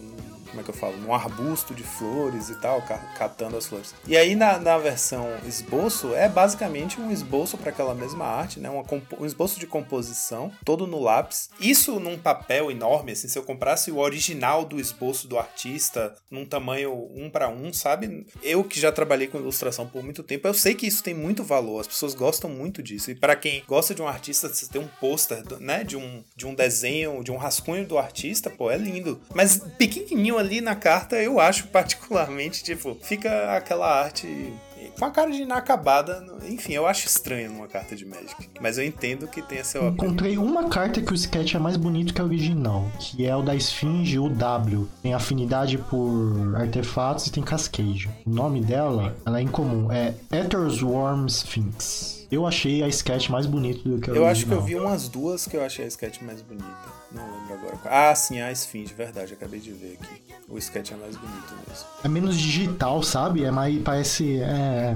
Não sei explicar, mas eu achei mais bonito. Mas assim, a maioria é feio, tá? A, ma- é, a maioria é tipo assim, não é que a arte é ruim, até porque é a mesma Feio é arte. né? relativo, Só que feio tá é sem relativo, finalizar. E é- mas- isso é estranho. Procurem Não, aí, gente, Road. olhem. olhem Road. Procurem Pera aí, eu, Road, eu Road. preciso. É, era exatamente essa que eu ia falar. Vocês precisam olhar essa, cara. Essa, tipo assim, não tem arte. Cadê? Peraí, ela é o quê? Qual que é? É, é é porque é uma split, card, ela é Road to Ruin. Um lado é é Road, a outra é Ruin. É, em comum. Mano, é ridículo. Não, É tipo desculpa, assim, gente, mas é ridículo. Velho, o esboço não é nada. Você olha a carta, parece que Ah, esqueceram não. de colocar. Ah, não, não, não, não, não, não, não, não, não, não, não, não, não, não, não, não, não aceito, não. é Aí, inaceitável. aí não, não, não, aí é inaceitável. Outra que é muito bonita, outra que é, muito, muito enganação, não, aí bonita, tá me é... chamando de idiota. Não tem nada. Porra. Isso é verdade, eu não tinha. É que eu tinha. Mano, é só, que eu nem me tinha- entregarem uma carta que só tem as costas escrito Magic. Esse aí é o trabalho que eu recebo às vezes dos meus alunos, né? Assim, então eu só terminei, mas falta. Não terminei, não, tá? Fiz só um comecinho aqui, aí tu vai ver o trabalho, não tem nada. Tem uma outra que é mais bonita o sketch, que é a Sudden Edict. Eu achei o sketch mais bonito Ai, meu do que o Deus, ele original. quebrou agora. Eu só tinha separado as comuns dessa arte, cara. Mano, é uma vergonha isso. É Na moral, isso é uma vergonha. Nossa, você Ah, tá vou te pagando... falar que os Planeswalker eu gostei. Os Planeswalker, a Diadrone de Rada, Grisha, assim, ficou bem maneira a arte meio inacabada. Eu curti. Eu gostei do Esper Sentinels também, que é um artefato de criatura humana, que eu achei muito bonita também. É assim, eu acho que tem tudo a ver com o flavor também da carta. Essa Hold e Ruin foi uma sacanagem. Não, essa aí é que devia estar escrito assim, voltar para Ah, terminar mais Dinner tarde. também, é- Late to Dinner também, o cara, o cara esqueceu de terminar ali. Sobrou e falou, vamos, vamos lá. Sério, dona Wizards, vai tomar no cu. Isso foi vergonha, viu? Ah, isso é uma crítica que eu tenho em relação a esse, esse set. Olha a quantidade de opções para um. Opções de frame de carta num mesmo set, cara. Você tem a versão comum, aí você tem a old frame, você tem a é, borderless, que é totalmente sem borda, que a arte tá toda no fundo da carta, com a caixa de texto como se estivesse flutuando. Aí tem um outro tratamento, que é a arte expandida, que é aquele que a gente viu em Commander Legends, que é a versão da carta que não é totalmente sem borda, mas a arte vaza um pouquinho pros lados. Aí você tem essa sketch, sacou? Tipo, são muitas versões diferentes que você pode ter de uma Tem mesma apagadas. carta. Tem as apagadas. Cara, é muito, é muita, é, é um, um excesso de informação. Eu tô olhando aqui uma carta, por exemplo, aquele é, Planeswalker novo de três manas Esper, o Dakon, que tem ele normal, ele sem borda e ele sketch. Tipo, você tem três opções de uma carta mítica, sacou? Imagine, merc mercadologicamente falando, isso é super complicado. Você vai pesquisar cartas, você tem que ver direito qual das três opções da carta você quer comprar e tal. E no final todos fazem a mesma coisa, né? Compra as três, é isso. Caralho. Eu queria chamar a atenção, eu concordo com você, ô, Joaquim, mas eu queria chamar a atenção assim, de, uma, de uma dessas artes retrô, né? Que é a Titânia, né? A Protector of Argot, que tá muito bonita a arte. A área de Misa também tá um charme, ficou muito bonito com flavor, assim, né? Como os meio, meio que antigos, artefatos antigos, né? Assim, sem o que assim mais rudimentar. Eu acho que o que me pega é justamente essa minha paixão que eu tenho por, pela arte antiga, né? Arte clássica. Eu fiquei louco por Inevitable é, Betrayal também, que eu achei muito bonita. Então, assim, cara, pra, pra colecionador, esse- esses pacotes estão, assim, memoráveis, sabe? Eu gostaria de ter, sei lá, uma Verdante Catacombs daquele jeito. Eu queria ter tudo, cara. A realidade é essa. Até os esquilinhos estão bonitinhos nessa, nessa arte retrô. É, pra mim, assim, como, como consumidor, é complicado. Como promocionais não fazem parte do set principal, saíram também uns reprints de algumas cartas, umas staples do Modern Horizons 1 com Old Frame, né? O frame Meu retrô. Deus, ainda tem isso. Pois é. Puta pariu. Essas são mais difíceis de conseguir porque elas só saem no Booster Collector e só existem foil, só existe foil e edged foil, mas é old frame, aí tem Ephemerate, por exemplo, pro Pauper assim, de relevante, tem Ephemerate, Fairy Seer, Defile, tem Shenanigans, tem Weather the Storm, acho que é só isso. As principais peças, né? E essas ah, old frame e sketch, eu hoje eu abri algumas boxes, muitas boxes de Modern Horizon 2, e a frequência delas tão grandes. Então, assim, old frame e sketch tá vindo tipo umas duas ou três por booster, tá ligado? Então, assim, o preço delas vão ser muito ok, vão ser muito boas. Tirando, é claro, que o- os de reprint de Modern Horizon 1, que vão ser de exclusivos de Collector Boost, que vão ser caríssimos, né? Tá vindo com uma frequência boa, então se vocês gostaram da sketch e das old frame, é, vai estar num preço bem camarada, eu acho. Hein? E vai estar Aonde num preço mais tá? camarada Ah, ainda, é. você usando o cupom de desconto Monarch5 da X-Plays, onde o seu XP vale o dobro. É isso aí, gente. Vamos ter bastante cartas lá na X-Place, então aproveitem, comprem lá e usem o nosso cupom que ajuda demais a gente.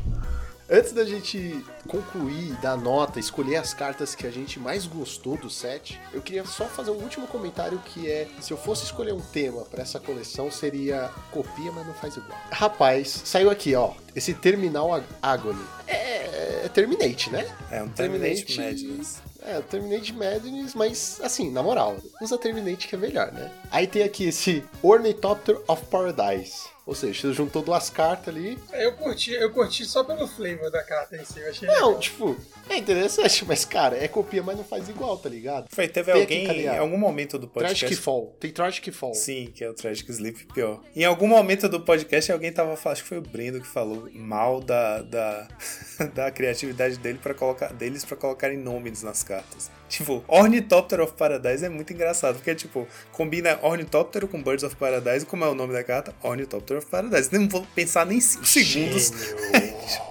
Não vou pensar nem Essa reunião, de pro- essa reunião aí, esse brainstorming foi rápido, Foi, né? muito. Ó, tem aquela. est- tem- saiu uma estrelinha que não joga no Pauper, mas saiu a versão do lado sombrio dela, tá ligado? Aquela Sinister Starfish. Tem a versão que é azul. É a mesma coisa, só que é azul e da Scry 1. Jogou muito no T2, inclusive. Exato, exato. E aí agora A preta da saiu a versão preta, olha só.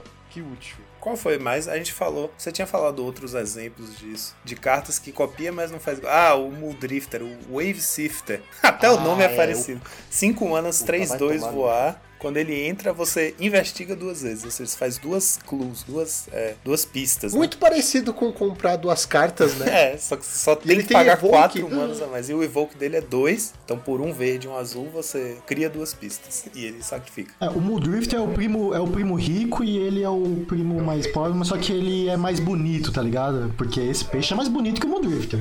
Não, e, e tem o exemplo também do que, faz, do que copia, mas faz melhor. É isso, não faz igual. Ou faz pior ou faz melhor. Que é o, a própria Salamandra, que é um Mira Enforcer tal e qual, só que ele tem uma habilidade a mais, que ele tem o Basic, ou como é, o Artifact Landslide, que não é inútil. Você vai usar pouco, mas às vezes Mas é também não é tão útil porque, né? útil. É, você prefere fazer um 4-4. Se você tá precisando de land, você já perdeu o jogo, cara. Tem um fantasmal Dreadmall também, né? Do famoso Dreadmall. É, é o dinossaurão ilusão. É algum personagem de Star Wars, com certeza. Não, Dreadmaw é aquele dinossauro verde 66 Trample que é um Rahara que virou meme porque é só um bicho 66 Trample por 6 mana. E o povo fala que é a criatura mais forte do Magic e tal. Aí fizeram um 66 Trample por 4 manas azul comum. Só que se ele for alvo de mágica ou habilidade, você sacrifica. É que o Dreadmall foi printado quatro edições seguidas, cara. Pra você ver o quão é bom. E esse bicho aí é o Dreadmaw, que é o primo do urso fantasma. Ele foi reprintado em A25, cara. Tipo, puta. Quer dizer que dá pra fazer um UG Dreadmall super útil, né? Aí você põe o peixe que é parente do Muldrifter também. Bota Abundante Harvest. Abundante Harvest. Harvest. Mas tem um, um Mir que é Parcel Mir. Ele é um qualquer, um azul, 2/1. E ele é uma pista. Ele é um Mir e uma pista. A, é, criatura artefato, pista Mir. Caralho. Você paga dois, Copia, sacrifica, faz compra uma igual. carta. É tipo, é o, o Genji Bruto, ele é um- uma criatura comida, né? E esse aqui é uma criatura pista. Interessante, achei. E tem um Atog verde também que a gente não falou, né? E ele é uma carta Ah, é, interessante. tal de verde Que é, que é a criatura tão fofinha que dá vontade. Alguém falou em mochila? Ele chamou mochila?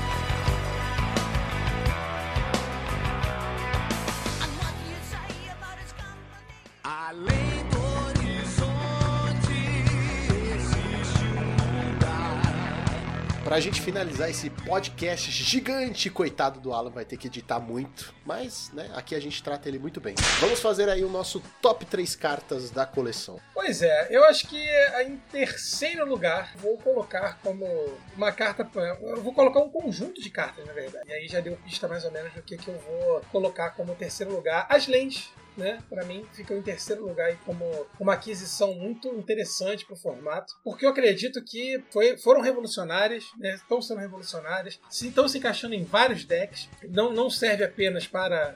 é, não estão sendo usada apenas no, no Affinity, por exemplo, né? você vê ela em várias, vários encaixes interessantes. Então fica aí o meu terceiro lugar, honroso terceiro lugar aí, para as lentes artefatos. Em terceiro lugar, vou colocar uma carta chamada Bone Shards. Ela é um mana preto, sorcery. É, como custo adicional para castar, você sacrifica uma criatura ou descarta uma carta e destrói a criatura ou planeswalker alvo. Ela é basicamente um Bone Splinter, que é uma carta que já existia antes, só que melhorada porque custo adicional do Bone Splinter é sacrificar uma criatura e ele tem sacrificar ou descartar. Então ele é um enabler para Madness, né? E, é, e esse set trouxe umas cartas interessantes de Madness. E ele é uma carta usável num deck é, aristocratas, assim, né? Com muito efeito de sacrifício. Então eu vou colocar ela no meu terceiro lugar. Terceiro lugar, eu vou colocar o Glimmer Bear. Glimmer Bear, que é a Boboletita, que é, mano, ela é muito fofo, mano. Muito fofo. E assim, é uma mana 1/2 que é o mesmo é o mesmo corpo do que o Atog, um custo reduzido, tem um efeito bem semelhante e assim, eu acho que num deck certo ela vai jogar muito bem. Então assim, ela tem um potencial assim, eu confio, confio. Em terceiro lugar, pra mim as lentes eram ao concurso, né? Tipo,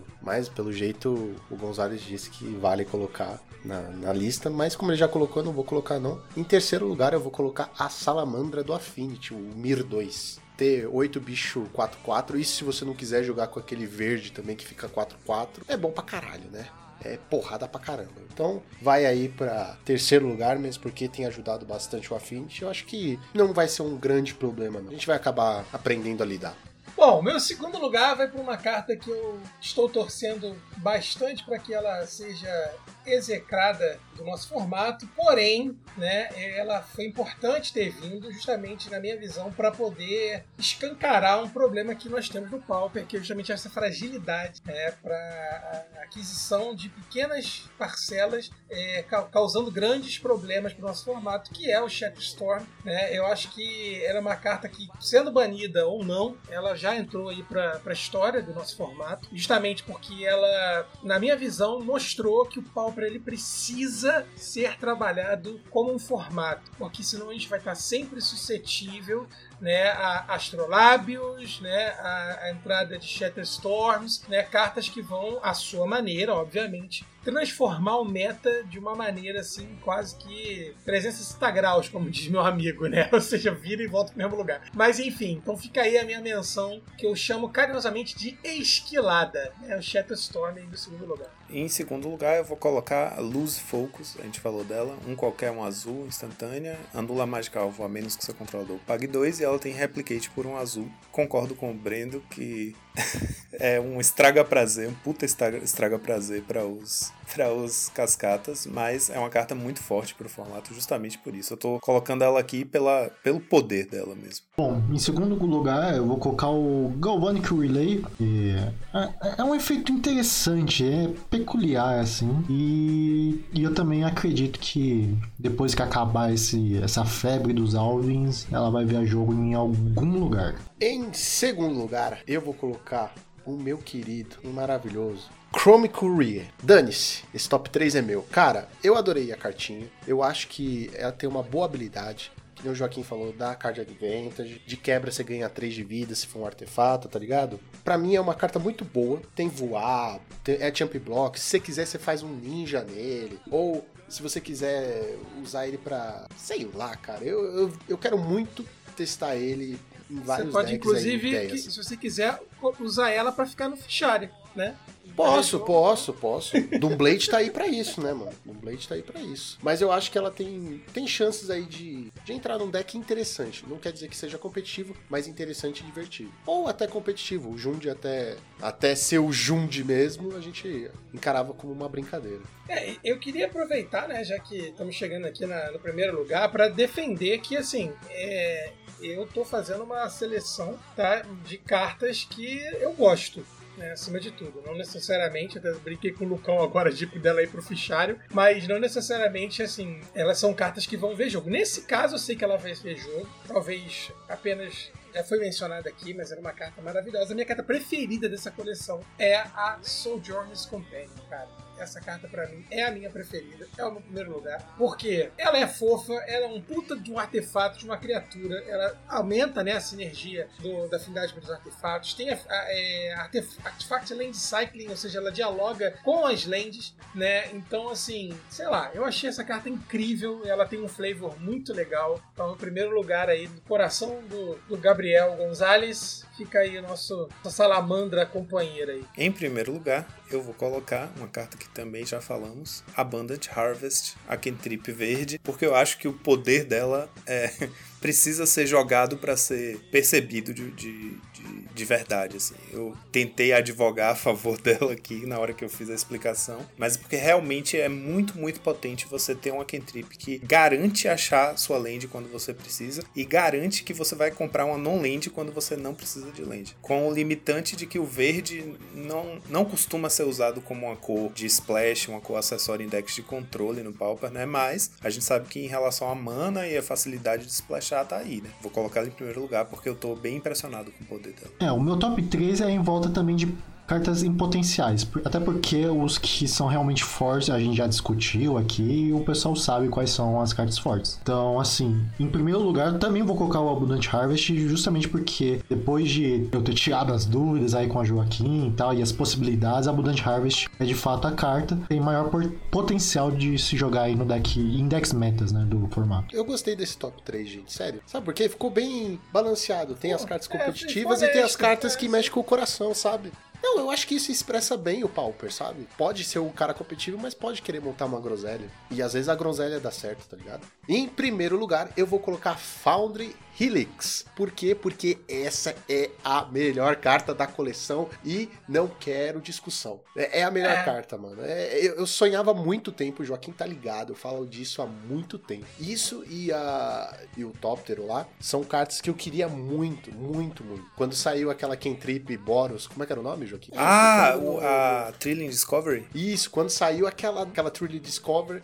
a gente ficou puta, cara. A gente achou que ia ser um burn, um bagulho foi assim. mesmo, foi Né? mesmo. A gente ficou mó na emoção e não foi. Era uma carta boa, não- mas não era o que a gente queria. E agora, mesmo que por uma mana a mais, eu tenho. Eu tenho o poder de, de dar 4 de dano nas cores Boros. E eu fico muito feliz com isso. E esse é o meu primeiro Ah, e, lugar. e vou testar essa carta, tá, Joaquim? E Lucão, eu vou botar Não, mano, no- eu lá acho no- que ela é super válida pra testar. Eu não, vou botar uma cópiazinha dessa brincadeira aí lá no Boros Bully. Só que eu queria Não, no Bully dá pra pôr, no Boros Monarca dá pra pôr. Se você quiser montar, sei lá, um Burn Boros, dá pra fazer também, cara. Eu acho que a, a, a possibilidade é grande, a gente só não tá vendo ainda. Até um, um G-Sky Affinity daria pra fazer. E agora a nota da coleção. Bom, eu vou começar falando que ah, essa coleção me decepcionou bastante no começo. Bastante, bastante.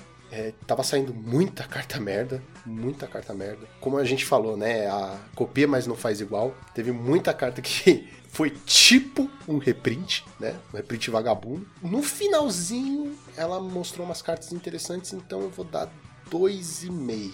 Bom, Modern Horizon pra mim, a sensação que eu tive com a coleção, como se eu tivesse primeiro assistido um filme muito bom e depois eu assisti o filme 2 e achei fraco. Modern Horizon 2 foi justamente o filme 2 fraco, sabe? A continuação Tá fraca. Star Wars? É que a Star Wars. Você achou o capítulo. o segundo filme ruim, mano? É o melhor filme. Depende da trilogia. Ah, sim, depende da trilogia.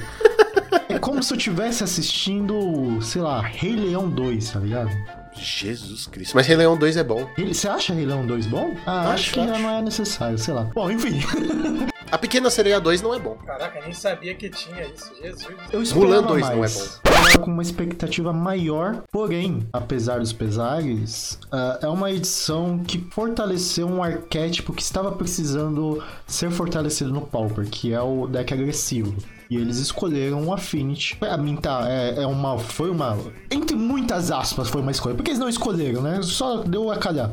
Mas foi um deck agressivo, teve um suporte de uma forma boa, porque a gente consegue. É, é um deck agressivo que a gente consegue lidar. É um deck já antigo, então a gente já tem uma ideia de como lidar. A gente só precisa adaptar algumas coisas agora, né? Que temos aí lentes artefatos indestrutíveis e tal. De certo modo, ele ajudou sim a fechar ali o apoio que o Pauper precisava nos arquétipos, sabe? Então eu acho que a partir de agora o que precisa é ir fortalecendo ou colocando coisas novas. Eu acho que a coisa ideal é coisas novas. Então é, o suporte ela já deu e por causa disso eu achei muito muito significativo, muito importante essa edição, sim. Diferente de Time Spiral Remaster, por exemplo, pra mim foi inútil, mas tirando isso ah, as variações, a variação nova, o sketch eu achei ok, e por isso eu vou dar um 7 de 10. Nossa, mas é até 5.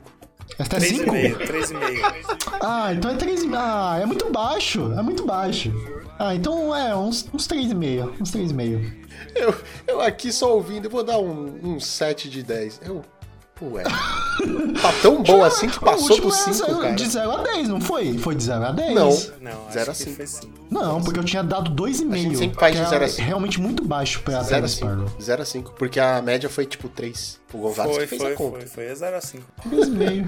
Vai lá, Joaquim. Não, não, não, não. De 0 a 5, vou dar um, um 3,75. Porque ele merece um pouquinho mais. É, o Gonzalez que vai calcular, beleza. E eu que tô esquecendo de calcular, tá? Só um minutinho aqui. Não, eu vou dar, eu vou dar nota 2 pra esse set. 2 de 5, porque concordo plenamente com o Brendo que é como se você estivesse assistindo, você assistiu o filme 1 e o filme 1 foi massa e aí o filme 2 decepcionou um pouco. E esse set foi durante o preview foi muito assim pra gente, né? A gente ficava, pô, umas cartas mais ou menos e tal, e de repente no último dia teve um monte de coisa, foi inclusive a salamandra só apareceu no final e tal. E ela tá tendo um impacto no formato que por enquanto eu tô achando muito ruim, cara. Então, tipo, eu vou ser bem tendencioso ao nosso formato e vou dar uma nota baixa, porque eu acho que a gente merecia que Shatterstorm tivesse lançado, lançado banido. Thor 2. foi Thor quanto? 2 foi ruim. Thor 2 foi ruim. Tentando pensar em filmes 2 que foram bem ruins. Thor 2, qual que foi? Tá Exato. vendo? Nem Exatamente. Ah, é do elfo, né? É o do É, elfo do elfo, que tem Essa aquele É merda muito ruim, né?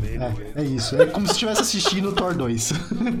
Exatamente. Deixa eu ver aqui o que, que eu posso falar dessa coleção. Nós viemos, né, de uma coleção que é interessante, mas com alguns poréns que foi Raven depois disso. E eu, por tudo que eu observei, né, tenho observado aí da- do impacto que ela deu para o formato, das coisas novas que ela trouxe, é, o que me deixou bastante irritado, né, em gra- grande parte assim, do que a gente já vem comentando aí. Eu vou dar a notinha mínima para passar de ano, que é 2,5 que tem contribuições interessantes. Ela deve ter cumprido o propósito dela no Modern, que eu já não jogo há muito, muito tempo. Não tenho nem como te dizer se foi eficiente ou não no Modern. Mas 2,5 eu acho que é justo, né? Pra gente fechar aqui a E tabelinha. a nota final é. 2,68. Tem que ser igual o cara que vai aqui no Rio de Janeiro. Ele dá o 68. Putz, tinha umas cartas aqui que quase foram boas, mano. Mas faltou um tic. É, isso é. Que, O Breno querendo coleção. aumentar a nota, A tá gente, ligado? não, a gente não, não parou em momento nenhum pra falar de uma das coisas que mais virou meme na coleção. É que tem uma criatura lendária chamada Asmora Nomárdica da Estina Kuldakar. Você decorou isso? Eu decorei, velho. Infelizmente eu decorei. E ela é boa, viu? Ela é boa. cara. Ela é boa, ela é boa. Não, já tipo, ela, ela não, isso, né? não tem Pode- custo de mana porque não cabe na, na carta ter custo de mana. O nome dela vai até o fim Custo de mana é saber falar a carta. É. Mas e vocês? Qual seria a nota que você daria para esta coleção? Quais seriam as cartas que entrariam para o seu top 3? E o que você acha da polêmica Affinity e Alvin os Esquilos? Não se esqueçam de deixar nos comentários. Não se esqueçam também que estamos em todas as redes sociais: Twitter, Facebook, YouTube, Instagram e na Twitch. Sim, temos agora um canal na Twitch.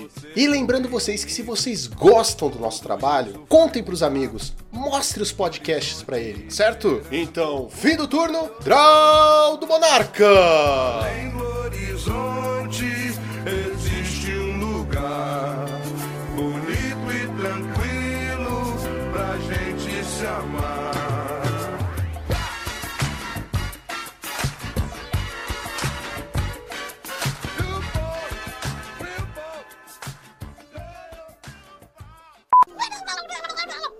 É, nem imagina. Não, não, não é contigo. Ela tem um temperamento bem difícil. Tem uma muralha ali. Vai por mim. Tá falando com esse esquilo? É que eu já fui lobinho. É, tinha que me comunicar com as criaturas da floresta. Qui, qui, é. Qui, qui, quel. Qui?